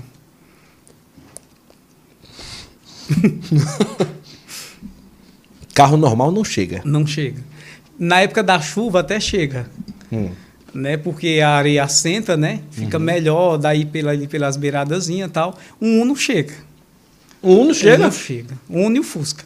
Fusca também? Só que gasta muito o Fusca, né? Mas um dia desse eu vi, rapaz, um Fusca. Moço, o Fusca é o carro mais potente, é uma Hilux É. antiga. Chega lá tranquilo. Chega. Mas, rapaz. Mas é, olha, pessoal, você viu aí as imagens, é realmente um lugar lindo. E hoje, é, ele tá lá. E eu vou dizer uma coisa. É, é uma missão linda. O padre já tem feito aí, colocando fita do coração de Jesus no povo, rezando.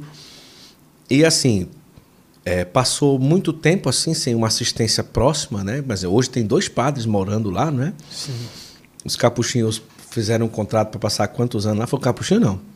Foi uma, uma- uma congregação, né? Passou um ano e pouco, né? Porque é um desafio muito grande. É. Mas o senhor está lá, firme e forte. Até quando Deus quiser, né, padre? É, sim. Até quando É, Deus por quiser. lá passou um padre diocesano primeiro, Certo. foi o que mais ficou. Certo. O padre Adionilson ficou mais ou menos uns cinco anos, se eu não me engano, diocesano. É, depois veio os vocacionistas, Certo. né? não lembro quanto tempo ficou, mas foi pouco, foi breve. Uhum.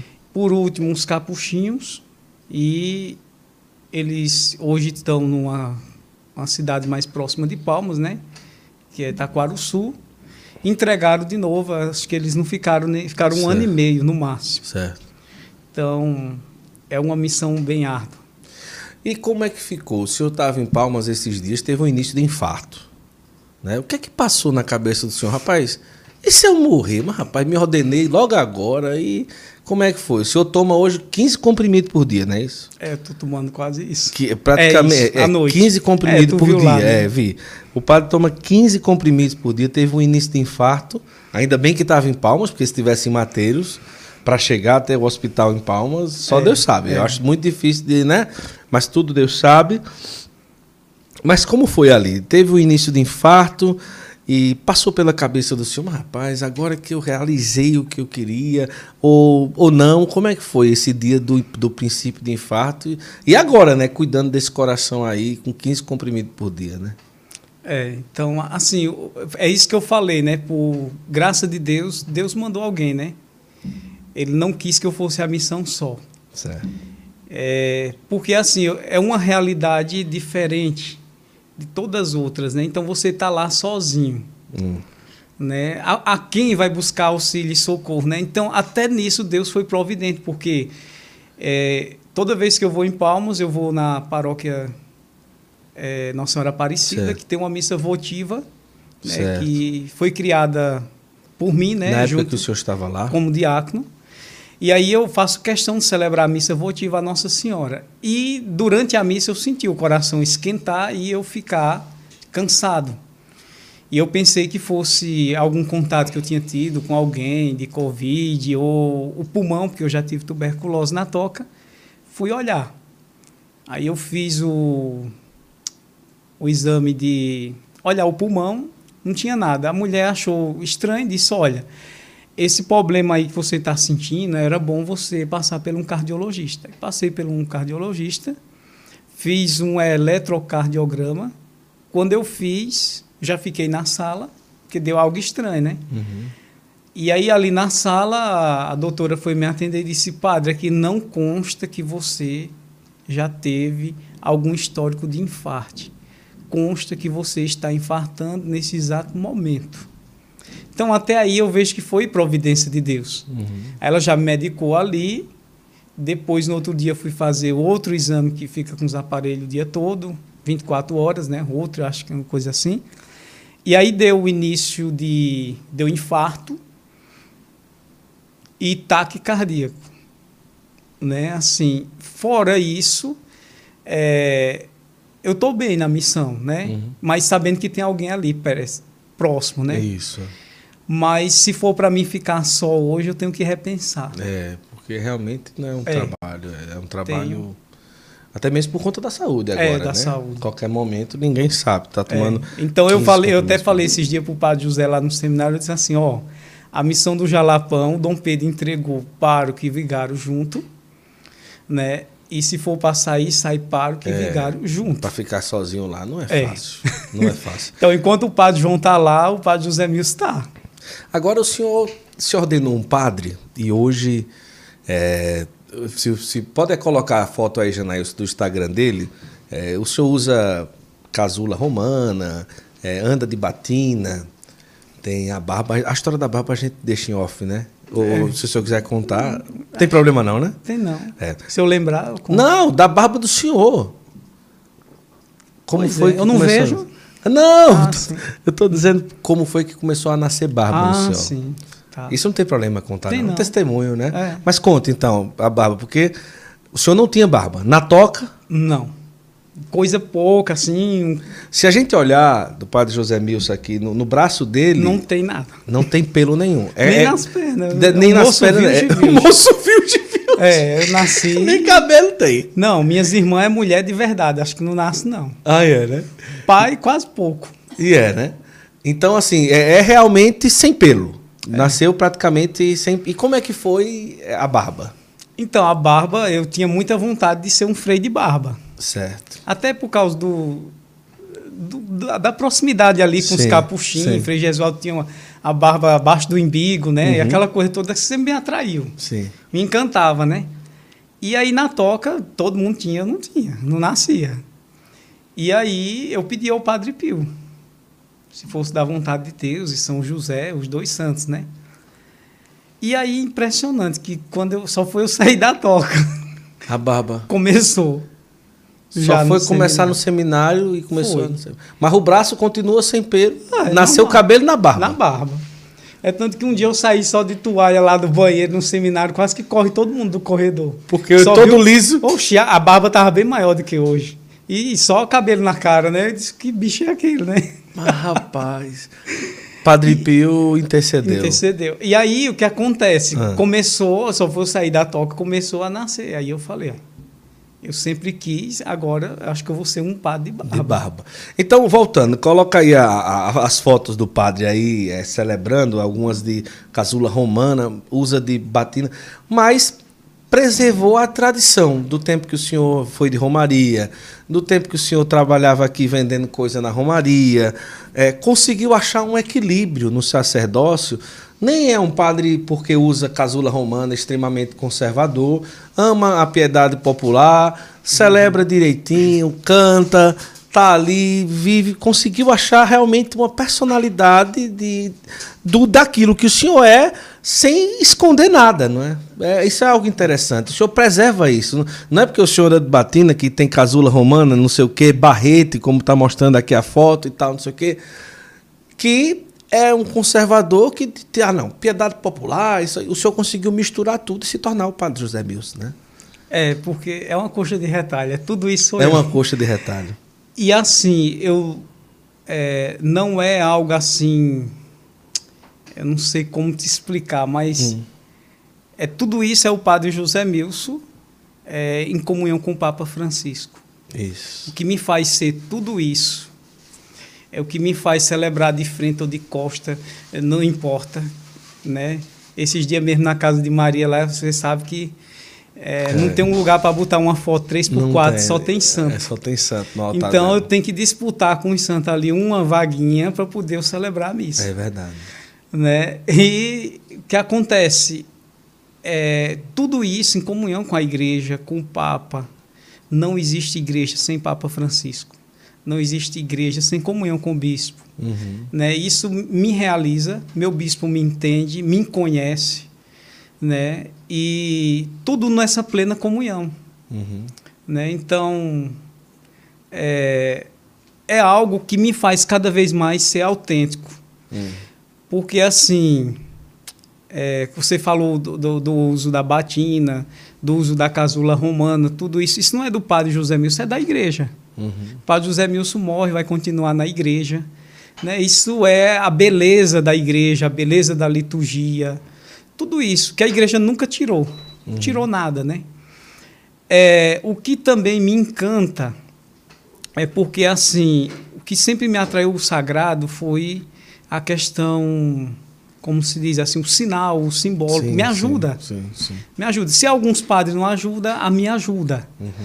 Né? E só que é algo bem interessante, assim, por exemplo, às vezes a pessoa é algo natural. Se for para usar batina, usa batina. Se não for para usar batina, não tem isso uhum. para mim. Né? O importante é viver na verdade. Uhum. Viver na verdade do evangelho, né, ser coerente, né, porque não adianta usar batina, mostrar algo, não que não seja, mas que não viva. Sim. Né? O povo de Deus quer alguém que, uhum. que viva. Verdade. Né? Coisa linda. Ó, você que está acompanhando aí em casa, toda semana a gente traz um convidado diferente aqui para o nosso Santo Flow Podcast. E, inclusive, próxima semana nós vamos ter o Dom Francisco Falcão, bispo do Ordenariado Militar. Lá de Brasília, bispo auxiliar do Ordenariado Militar, mas vai estar aqui no nosso Santo Flow. E eu vou dizer uma coisa para você. É, toda semana a gente tem um convidado, tem os custos de trazer o convidado. Então, esse Pix que está aqui, se você puder, Deixa aí a sua contribuição, o seu apoio financeiro a esse projeto para que a gente possa trazer toda semana aqui um convidado e você pode fazer aí a sua contribuição nesse Pix. A gente agradece muito. Tem todo, todo, toda a logística de alimentação, de acolhida. Nós trazemos convidados de vários lugares do Brasil e se prepare, que próxima semana eu vou anunciar. É, você vai ver aí no Instagram do Santo Flow. Nós estamos preparando uma viagem a São Paulo para seis episódios especialíssimos do Santo Flow. Se prepare que nós vamos fazer Santo Flow diretamente de São Paulo, tá certo? E a gente agradece você que ajuda para que a gente possa também fazer essa viagem e trazer mais histórias e mais vidas que nos aproximam de nosso Senhor, tá certo? Lembrando que nós estamos aqui, o padre José Milson vai receber também uma assinatura do Peregrino, padre. O Peregrino é o primeiro aplicativo de audiobook do Brasil. Só para o senhor ter uma ideia aqui, o senhor vai receber também uma, uma assinatura dessa. Olha aí os livros que tem aqui, é só apertar play e começar a escutar o livro. Olha que coisa boa. Muita coisa boa. Coloca no fone de ouvido para viajar, para passear. o senhor vai receber aí uma assinatura do Peregrino. Você também pode baixar o seu. Aproveite, porque vale muito a pena. Numa caminhada, no colégio, na rua, na faculdade, tudo isso você tem a oportunidade de mergulhar nesses livros maravilhosos do aplicativo O Peregrino. E também estamos aqui em nome do Café Santa Clara, que está chegando para a gente tomar um cafezinho agora, não é? Uhum. Mas, mas eu, eu lembrei dessa questão aí da, da, da, mistura que é o Padre José Mills, porque muita coisa o senhor já viu por aí, né?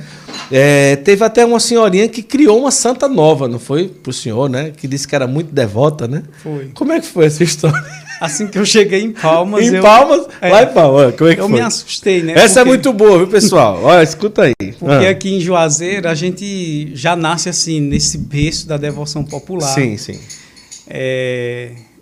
Só que, assim, a catequese que foi dada em Juazeiro e se espalhou para o Nordeste, uhum. através dos padres capuchinhos, é, dos salesianos, foi uma catequese bem dada, né? Sim, sim. E a questão da devoção e a questão da adoração é totalmente. Já pedi, coloca aí o Instagram do Padre José Milson depois, o pessoal seguir. O pessoal tá pedindo aqui, arroba, coloca aí no o link aí pro pessoal, é arroba PE José Milson Calado, não é isso? É. PE José Milson Calado. Mas o pessoal vai colocar aí no link. Vai lá, sim, aí chegou lá em Palmas. E aí, quando. Aqui a gente tem todo o discernimento. Que é Santa Fulano tal. Quem é a mãe de Jesus, quem é. Sim, sim, tal. sim. E aí cheguei numa paróquia, recém-chegado em Palmas, uma senhorinha disse assim, olhe, padrozinho. Padrozinho. É, porque mesmo Era sendo seminarista, o povo já é padre. É, é, Usou uma túnica, é o padrozinho, né? Sim. Ei, padrozinho, eu sou devoto de Nossa Senhora Santa Luzia, mãe de Jesus, aquela que tem os olhinhos no pratinho na mão. Eu olhei para a senhora, com quase 80 anos. Ia dizer o que para ela? Ia dizer o quê? 80 anos da vida de dela. Nossa Senhora Santa Luzia. Devoto de Nossa Senhora Santa Luzia, mãe de Jesus, daquela que tem o pratinho dos olhos na mão. Eu olhei para ele e disse: é, é a que eu sou mais devota. É dessa Nossa Senhora. É dessa Nossa é, Senhora aí. É, é eu sou mais devoto é, dessa. É dessa que eu sou mais devoto. Ai, meu Deus Gente, do céu. Gente, durante é. 80 É que nem o Salmo, nossos ó, como é o Salmo, você... nossos mas também foi em Palmas não. Como não. foi? Como onde foi esse do Salmo? Foi em Porto Velho. Como foi? A mulher foi cantar o Salmo. lá em Porto Velho, o pessoal, acho que um bispo ou um padre que passou por lá, ah. disse que não podia rezar o salmo. Tem né? que cantar. Cantar, porque ninguém reza o hino nacional. Ah, então tem que ninguém cantar o salmo. Recita. E a senhorinha foi cantar o salmo. E aí, quando a gente chegava nas comunidades, era briga pro povo. Muita gente queria cantar o salmo. Ah, e aí? E aí a senhora disse, eu que vou cantar o salmo. Aí, tudo bem. Tudo bem, lá. E a gente começou, né? Era, era seminarista ainda, o último ano, eu Não, era terceiro ano de, de teologia. E aí ela começou, né, a cantar o salmo e a, o salmo era os nossos olhos estão fitos, fitos no sei. Senhor, né? E ela lia frítios. Não era nem frita, era frítios. E ela começou: Os nossos olhos estão fritos no Senhor. Nossos olhos estão fritos. Aonde o povo? No Senhor. Nossos olhos estão ela fritos no Senhor até de nós ter piedade. Aí todo mundo, nossos olhos estão fritos, nosso Senhor. Nossos olhos estão fritos. Aonde o povo? No Senhor. Moço, assim, a gente quase que morre. E a missão toda a gente não esquecia. É, isso era, desse, era frito com óleo, era frito com azeite. Os olhos é, estão fritos. Fritos no Senhor.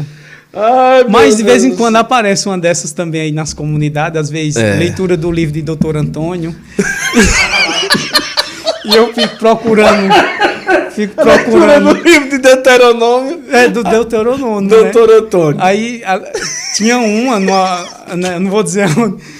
Era, era, parece que o dia dessa leitura só caía essa mulher. E ela tinha que dizer: leitura do livro do Doutor Antônio. Naqueles dias Aí eu dizia, houve cirurgia, eu acho. Mas cirurgia. ver e ler outra coisa, né? Ai, meu Deus do céu. Ai, meu Deus do Mas céu. isso Mas alegra, isso é né? que a pessoa vê no canto, pra cima e pra baixo, né? É, É, bom sim, demais. é bom. Essa, essa é a nossa alegria. É, é a fé do povo, né? Sabe, Senhor. O que tenho é um porco pra dar. Não, Mas essa aí já aconteceu. porco já. Aonde? Chegamos numa comunidade que o povo rezava desse jeito Ah. Como e era? todo mundo. E todo mundo rezava. O porco é. Como era? E é litúrgico, porque ela, a mulher só tinha um porco pra dar, né? Como era eu ficava vendo a cena da mulher entrando com um porco nas costas. E o povo cantava como? Cantava com a boca cheia, Não né? Sabe, Senhor, que temos é um poico pra dar. Mas este poico nós queremos é com os irmãos compartilhar. Sabemos que é difícil o bem compartilhar, mas com a tua graça, Senhor, eu quero dar. E todo mundo Sabe, sabe, Senhor, que temos é um poico pra dar. Foi alguém que lembrou aí, foi? Oi. Ai, meu Deus do céu. É o- esse é o padre José Milson Calado. Você vai seguir ele no Instagram. Vai lá. É, se você tiver a oportunidade de um dia em Mateiros, vá lá com ele. É, o pessoal aqui, eu queria que fizesse uma tempestade de onde você assiste o Santo Flow. Tá certo? Meu pai fez uma promessa para aquela Nossa Senhora que tem um prato com os olhos na mão. A menina disse aqui que o pai dela fez uma promessa para aquela Nossa Senhora que tem um prato com os olhos na mão. Tá vendo? tá vendo que é verdade, viu? Aí, padre, é, eu queria é, que o senhor lembrasse. é, o senhor não gosta muito que eu peça para o senhor cantar bendito, mas faz muito assim. Eu, eu lembro, eu imagino o senhor, o senhor disse que era o rezador fino, não pagava nem passagem, né? Não. E, e assim, os benditos de quem vem ao Juazeiro é a coisa mais linda do mundo. É. É, é uma coisa que, assim, mexe com a gente. Mexe com a gente. Eu queria que o senhor preparasse só um trechinho de um aí, tá certo? Um trechinho de um. E para que a gente possa cantar, enquanto o pessoal vai colocando aí de onde escuta, você vai seguir o Padre José Milson. Você também, se puder, vai deixar a sua contribuição para o Santo Flow, para o Santo Flow que vai para São Paulo. Se prepare, eu e Zulene, nós estamos preparando as malas aí. Se prepare, que o negócio vai ser negócio pesado, viu? E é, você pode deixar a sua contribuição para que tudo dê certo. E também é, você segue lá o Padre José Milson Calado e um benditozinho enquanto o pessoal fala de onde assiste o nosso Santo Flow aqui, que foi um Santo Flow muito animado. Qual um bendito que o senhor lembra assim que marca muito assim? Uhum. Diga aí. É, eu gosto de, de- de- Hoje eu gosto de falar que. É, eu não sou de, dev- de, é, de divulgar mais santos, né? Certo. Mas o santo que eu gosto de, de divulgar é São Jesus Cristo. São Jesus Cristo. É, o esse daí é o mais Jesus. poderoso, é que não Jesus tem Cristo. nada contra o santo, mas é Não. algo seu. É uma Eu- devoção ao coração de Jesus. Sim, eu amo Santo Antônio. Claro, É claro. Uhum. devoto de criança, né? Vejo os sinais. Só que o santo que é menos amado Sim. é São Jesus Cristo. Eu Uhum. percebi. Sim. E agora, muito mais no Jalapão. No coração de Jesus. É, né? então, o coração de Jesus é Deus, é o Filho de Deus, né? Então, é, o meu amor hoje Padre, qual é a congregação do senhor? é a de São Jesus Cristo. Olha, eu respeito todas as congregações, mas a minha é a melhor que tem. Cristo. A congregação de São Jesus Cristo. O povo pergunta por causa da barba. Sim, sim. Mas os 12 usavam barba. É verdade. Só não João, que era novinho, mas depois acho que ficou caindo no chão de Caindo barba, de né? barba, é. Mas é a congregação de São Jesus Cristo. É Eu sou feliz como padre diocesana, fundado, meu fundador é São Jesus Cristo. E como os capuchinhos divulgam São Francisco, Sim. como os dominicanos São Domingos, eu divulgo São Jesus Cristo. Sim, né? O meu fundador Sim, né? sim. é dali que nasce os 12 e os padres diocesanos. Então, é a minha congregação Certo. né? E também assim, do lado do coração de Jesus, coração de Maria, né? Então Certo. assim, um bendito que eu não esqueço nunca, Certo. né? De ver Frei Jesualdo cantando com tanto ardor, né? Frei Damião também gostava. Qual era? Vamos é lá. do coração Vamos escutar aí. Coisa linda. Eu não tô com a voz tão Não, mas toma um café para abrir a voz aí, aí. Um cafezinho dos bons. acho que Zuleide acertou hoje. Acertou hoje. Hoje ela Zulene. Vá, diga, vá. Como é que diz o bendito? é, o bendito do Imaculado Coração de Maria, né? Mais puro que as estrelas, mais claro que o claro dia, é fonte de graça cheia o coração de Maria é fonte de graça cheia, o coração de Maria. Ardente é o santo desejo que de Jesus enradia Fazei, querido e amado, o coração de Maria. Fazei, querido e amado, o coração de Maria.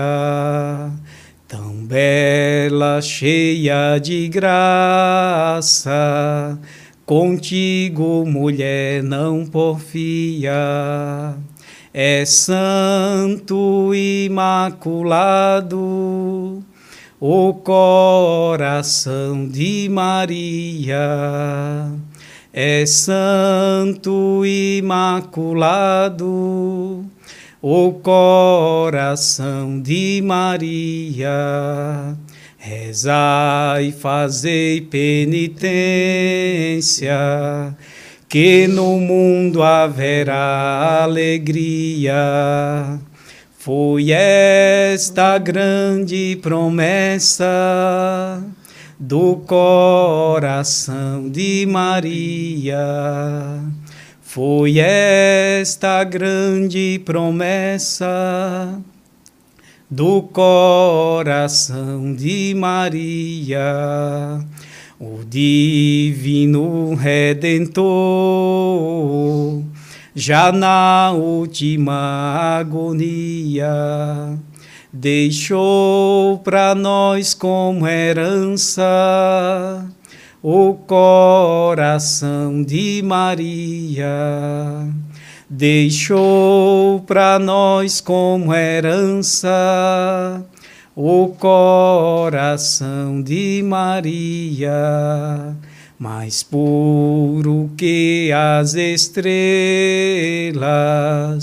mais claro que o claro dia.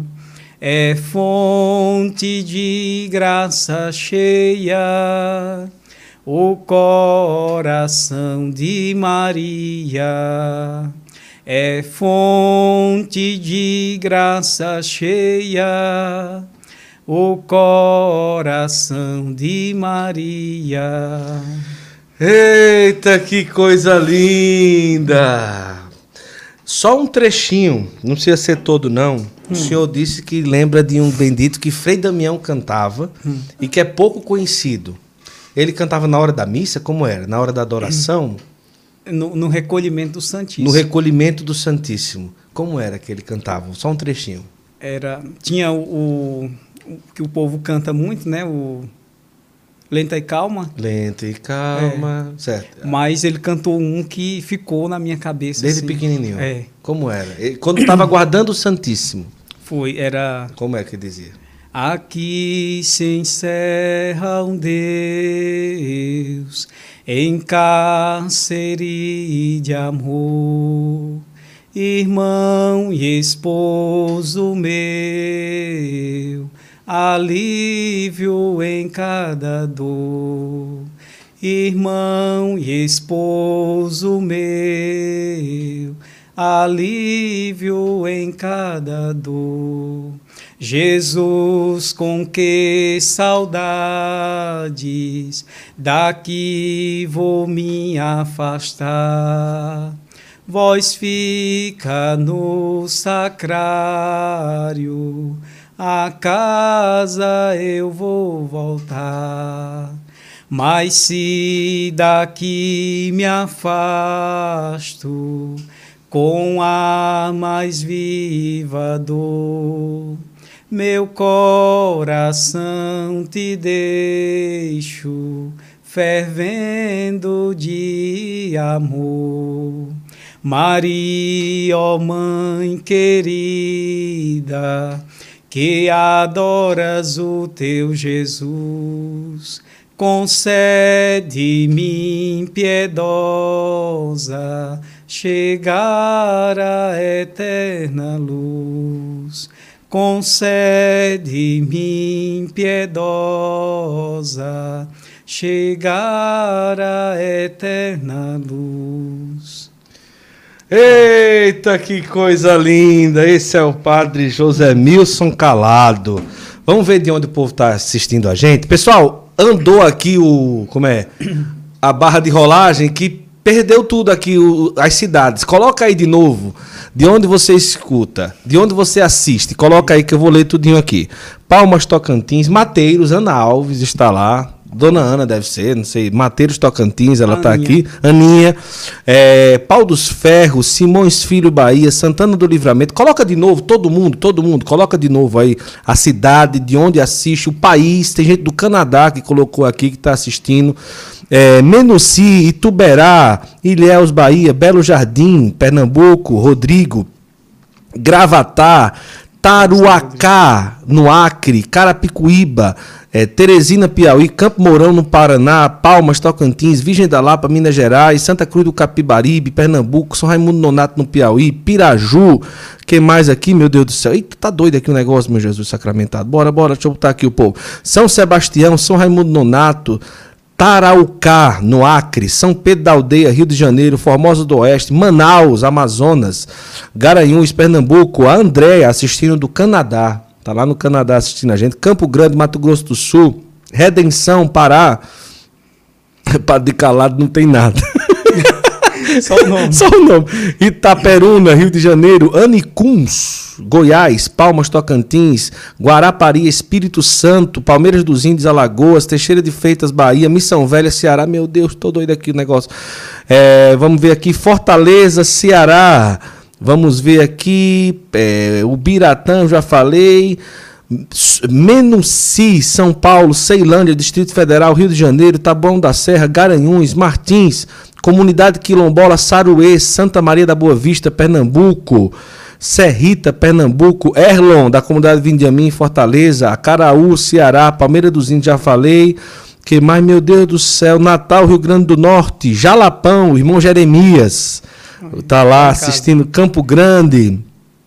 A Bárbara Carolina está no Japão acompanhando agora o nosso Santo Flow Podcast. Do Jalapão pro Japão. Do Jalapão pro Japão. Carapicuíba, Diocese de Osasco, Americana, São Paulo, Rio de Janeiro, Caruaru, Bajara, Pirituba, São Pedro de Aldeia, Maranhão, Serrita, Rubiataba, Goiás. Papai, não estou conseguindo hoje é, acompanhar aqui, eu estou quase doido aqui. Mossoró, Rio Grande do Norte, Bahia, Paraíba, Vitória no Espírito Santo, Rubiataba, Estados Unidos, pessoal nos Estados Unidos acompanhando a gente, Juazeiro do Norte, Águas Claras em Brasília, Volta Redonda. Vamos ver aqui. É, Ubajara, Caporã, Pernambuco, João Pessoa, Paraíba, Tombos, Minas Gerais. Rapaz, Boston, Giovana está em Boston, acompanhando a gente lá nos Estados Unidos. É, vamos ver aqui, a Hilda está em Atlanta, nos Estados Unidos, acompanhando aqui o nosso podcast. Que maravilha, que coisa. Papais, muito obrigado a você que esteve conosco, está conosco. Eu queria reforçar, é, dia 10 de fevereiro, eu e Zulene, nós estamos viajando a São Paulo. Nós vamos gravar seis podcasts. Não vou dar spoiler, não, né, Maurício? Vamos deixar quando a gente estiver por lá. Vocês vão ver as gravações, mas tem pessoas já confirmadas. É assim, vocês vão ficar muito felizes com as entrevistas que nós vamos fazer em São Paulo. Quem será? Quem será? Estamos viajando, viajando agora dia 10 de fevereiro. É, e eu peço a você, se você puder, tem condições de ajudar para que essa viagem a gente possa ter, é, ajudar a nossa viagem. Tá aqui o Pix. Você pode deixar aí a sua ajuda para que possa facilitar para nós essa ida a São Paulo para seis podcasts. Nós vamos trazer prontos Agora os nomes eu vou dizer quando eu estiver lá em São Paulo, quando eu estiver encontrando eles, as pessoas que nós vamos gravar, só digo uma coisa, vai ser muito bom, tá certo? É, vamos ver aqui, um abraço para Júnior e Zuneide, que estão acompanhando, mandaram aqui, tá assistindo aqui, todo mundo morrendo de rir. É, manhã quer ver o senhor, antes do senhor ir, ela tá dizendo que quer entregar a imagem de Frei Damião que ela tem lá de madeira. Eu quero o babador de Frei Damião. Que ela quer é, é, esse babador. Esse babador é meu, é né? Meu. Acha o babador, mãe. Acha o babador do homem. É. Minha sogra também. Minha sogra também mandou contar a história do revólver. Olha o que minha sogra manda. A história do 38 que o senhor tinha, que a mulher foi limpar e quase morre do coração. Cala a boca. Cala a boca, cala a boca. Isso aí deixa pra lá, né, pai? Deixa pra lá. Deixa pra lá. Zomeira, se aquieta, Zomeira. Se aquieta, Zomeira. Oh, meu Deus do céu. Ela demora pra chegar. Imagina, quer estragar a nossa entrevista. O 38 que o padre tinha, a mulher foi... Eu quase tava preso hoje, Mas vamos lá. Eita. Tá Padre Domingos, de ah. Cariri do Tocantins, está aqui ele. Um abraço, Padre. Olha que maravilha. Ele falou que aqui ele colocou outra mensagem, não deu para ler na hora, mas ele disse que esteve sempre junto com o senhor foi. e tudo, Era né? Que tá... dificuldade. Ele, ele. É, aí e foi um segurando o outro, né? Foi. Carlas, Carla Fonseca de Oios, em Manaus, acompanhando também aqui a gente. É, vamos ver aqui. Pessoal, deixa o 38 quieto. O Rodrigo colocou aqui. Deixa o 38 quieto. Pessoal, muito obrigado mesmo. Foi uma entrevista maravilhosa. Já são 11 horas da noite. Mas... E o senhor fale o que o senhor quiser aí. Eu quero agradecer muito. Deu certo? Deu certo. Foi tranquilo? É, foi tranquilo. Eu tava nervoso, né? Tava nervoso no início. mas me diga aí, o que, é que o senhor quer falar? Diga. É, da, da, missa que tem em Palmas, né? Da missa que tem em Palmas. Isso, lá do Limpão. Isso. Queria... Coloca aí, coloca aí a, a, imagem dele celebrando em cima do monte, que é o, o Monte do Limpão, chama assim? Isso. É Com, Mirante do Limpão. Mirante do Limpão. E o é. senhor, pelo menos uma vez por mês, celebra lá? Celebra ainda. 5 horas da manhã. Isso. O senhor avisa Quatro, nas redes sociais, como é que é? A princípio não foi avisado, né? Então, certo. foi algo do espírito, né? Eu percebo no início. Certo. É, porque o Guto conversou, é, falou tanto dessa missa, né? Inclusive o Dom, o Dom, Dom Henrique, né? Dom Henrique mandou um áudio. Mandou um áudio. Na, ele uma, viu a foto na, na missa. A né? foto, tu mostrou para ele, ele mandou um áudio, né? Então, assim, tanto pelo áudio que ele me mandou, né? Sim. Como por toda a experiência que eu tive no lugar, né? Eu não pretendo parar né, na questão, a não ser que o bispo não queira, né? Mas aí a gente vai ter que conversar um pouco depois, né, levar para o conselho. Sim. Porque é algo do espírito, não foi algo do padre José Mills. Chegou a juntar mil pessoas lá, rezando lá nesse monte? Olha, uma das últimas missas, a gente levou um pacote de hóstia de 700 hóstias, não deu. Não deu. Não deu. Então deu uma, quase mil pessoas. Então, uma vez por mês o senhor vai a Palmas para poder fazer a questão da cúria, né? Isso. E aproveita e celebra lá. Sempre celebra, com gente ou sem gente, mas nunca deixou de ter.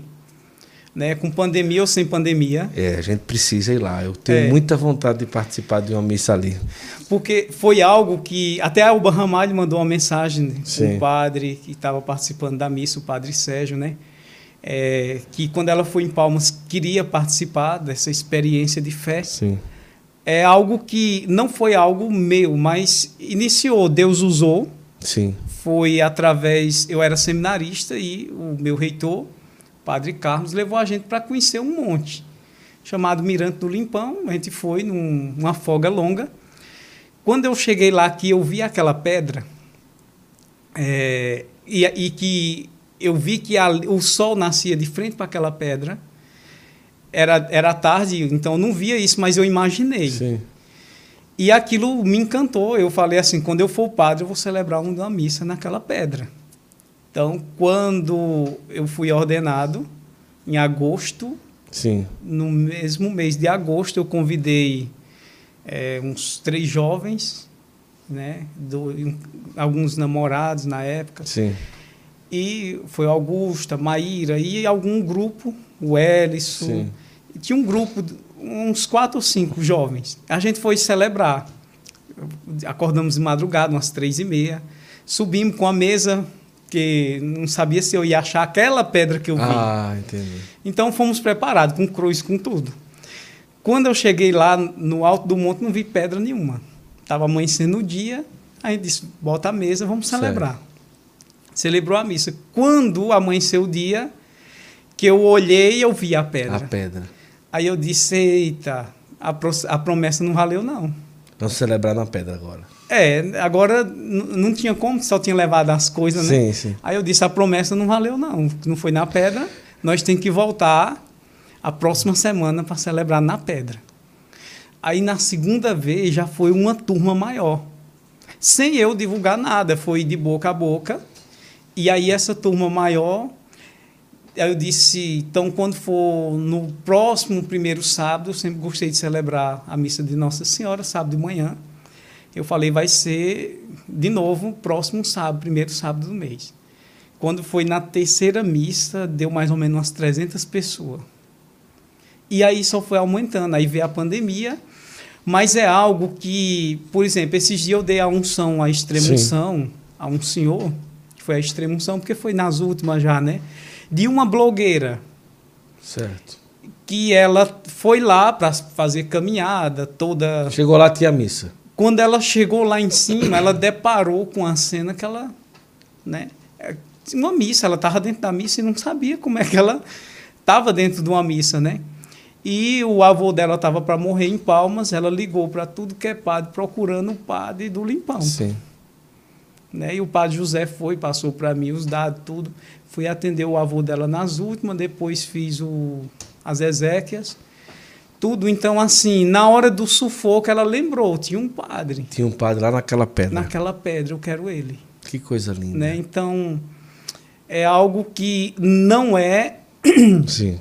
Como se diz assim, eu vou fazer tal coisa ali, eu vou fazer. Não, foi algo natural que aconteceu.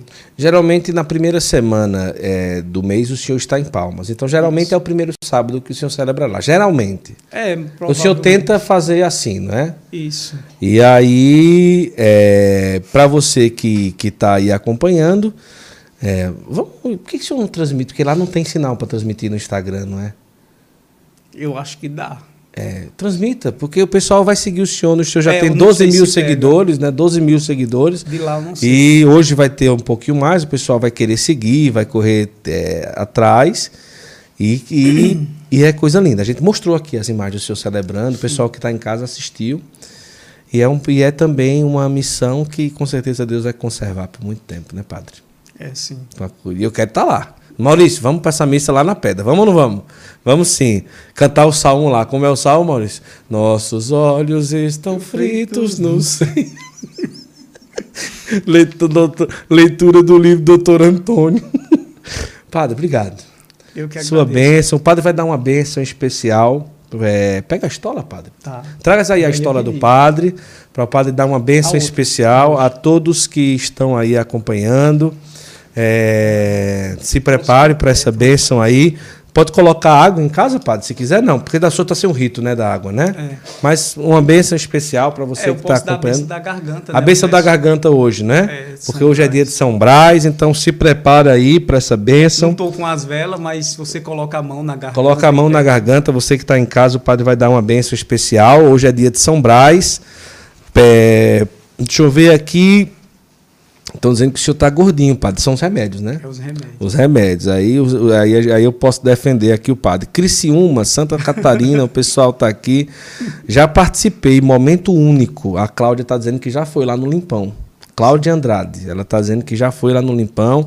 Minha mãe está pedindo a benção. Dê a benção a ela aí, padre. Minha sogra também. É, deixa eu ver aqui. É, pessoal está falando muito aqui. Que maravilha. Pessoal, Padre, quero agradecer 14 mil seguidores, não é 12 mil, não. Estão me corrigindo aqui.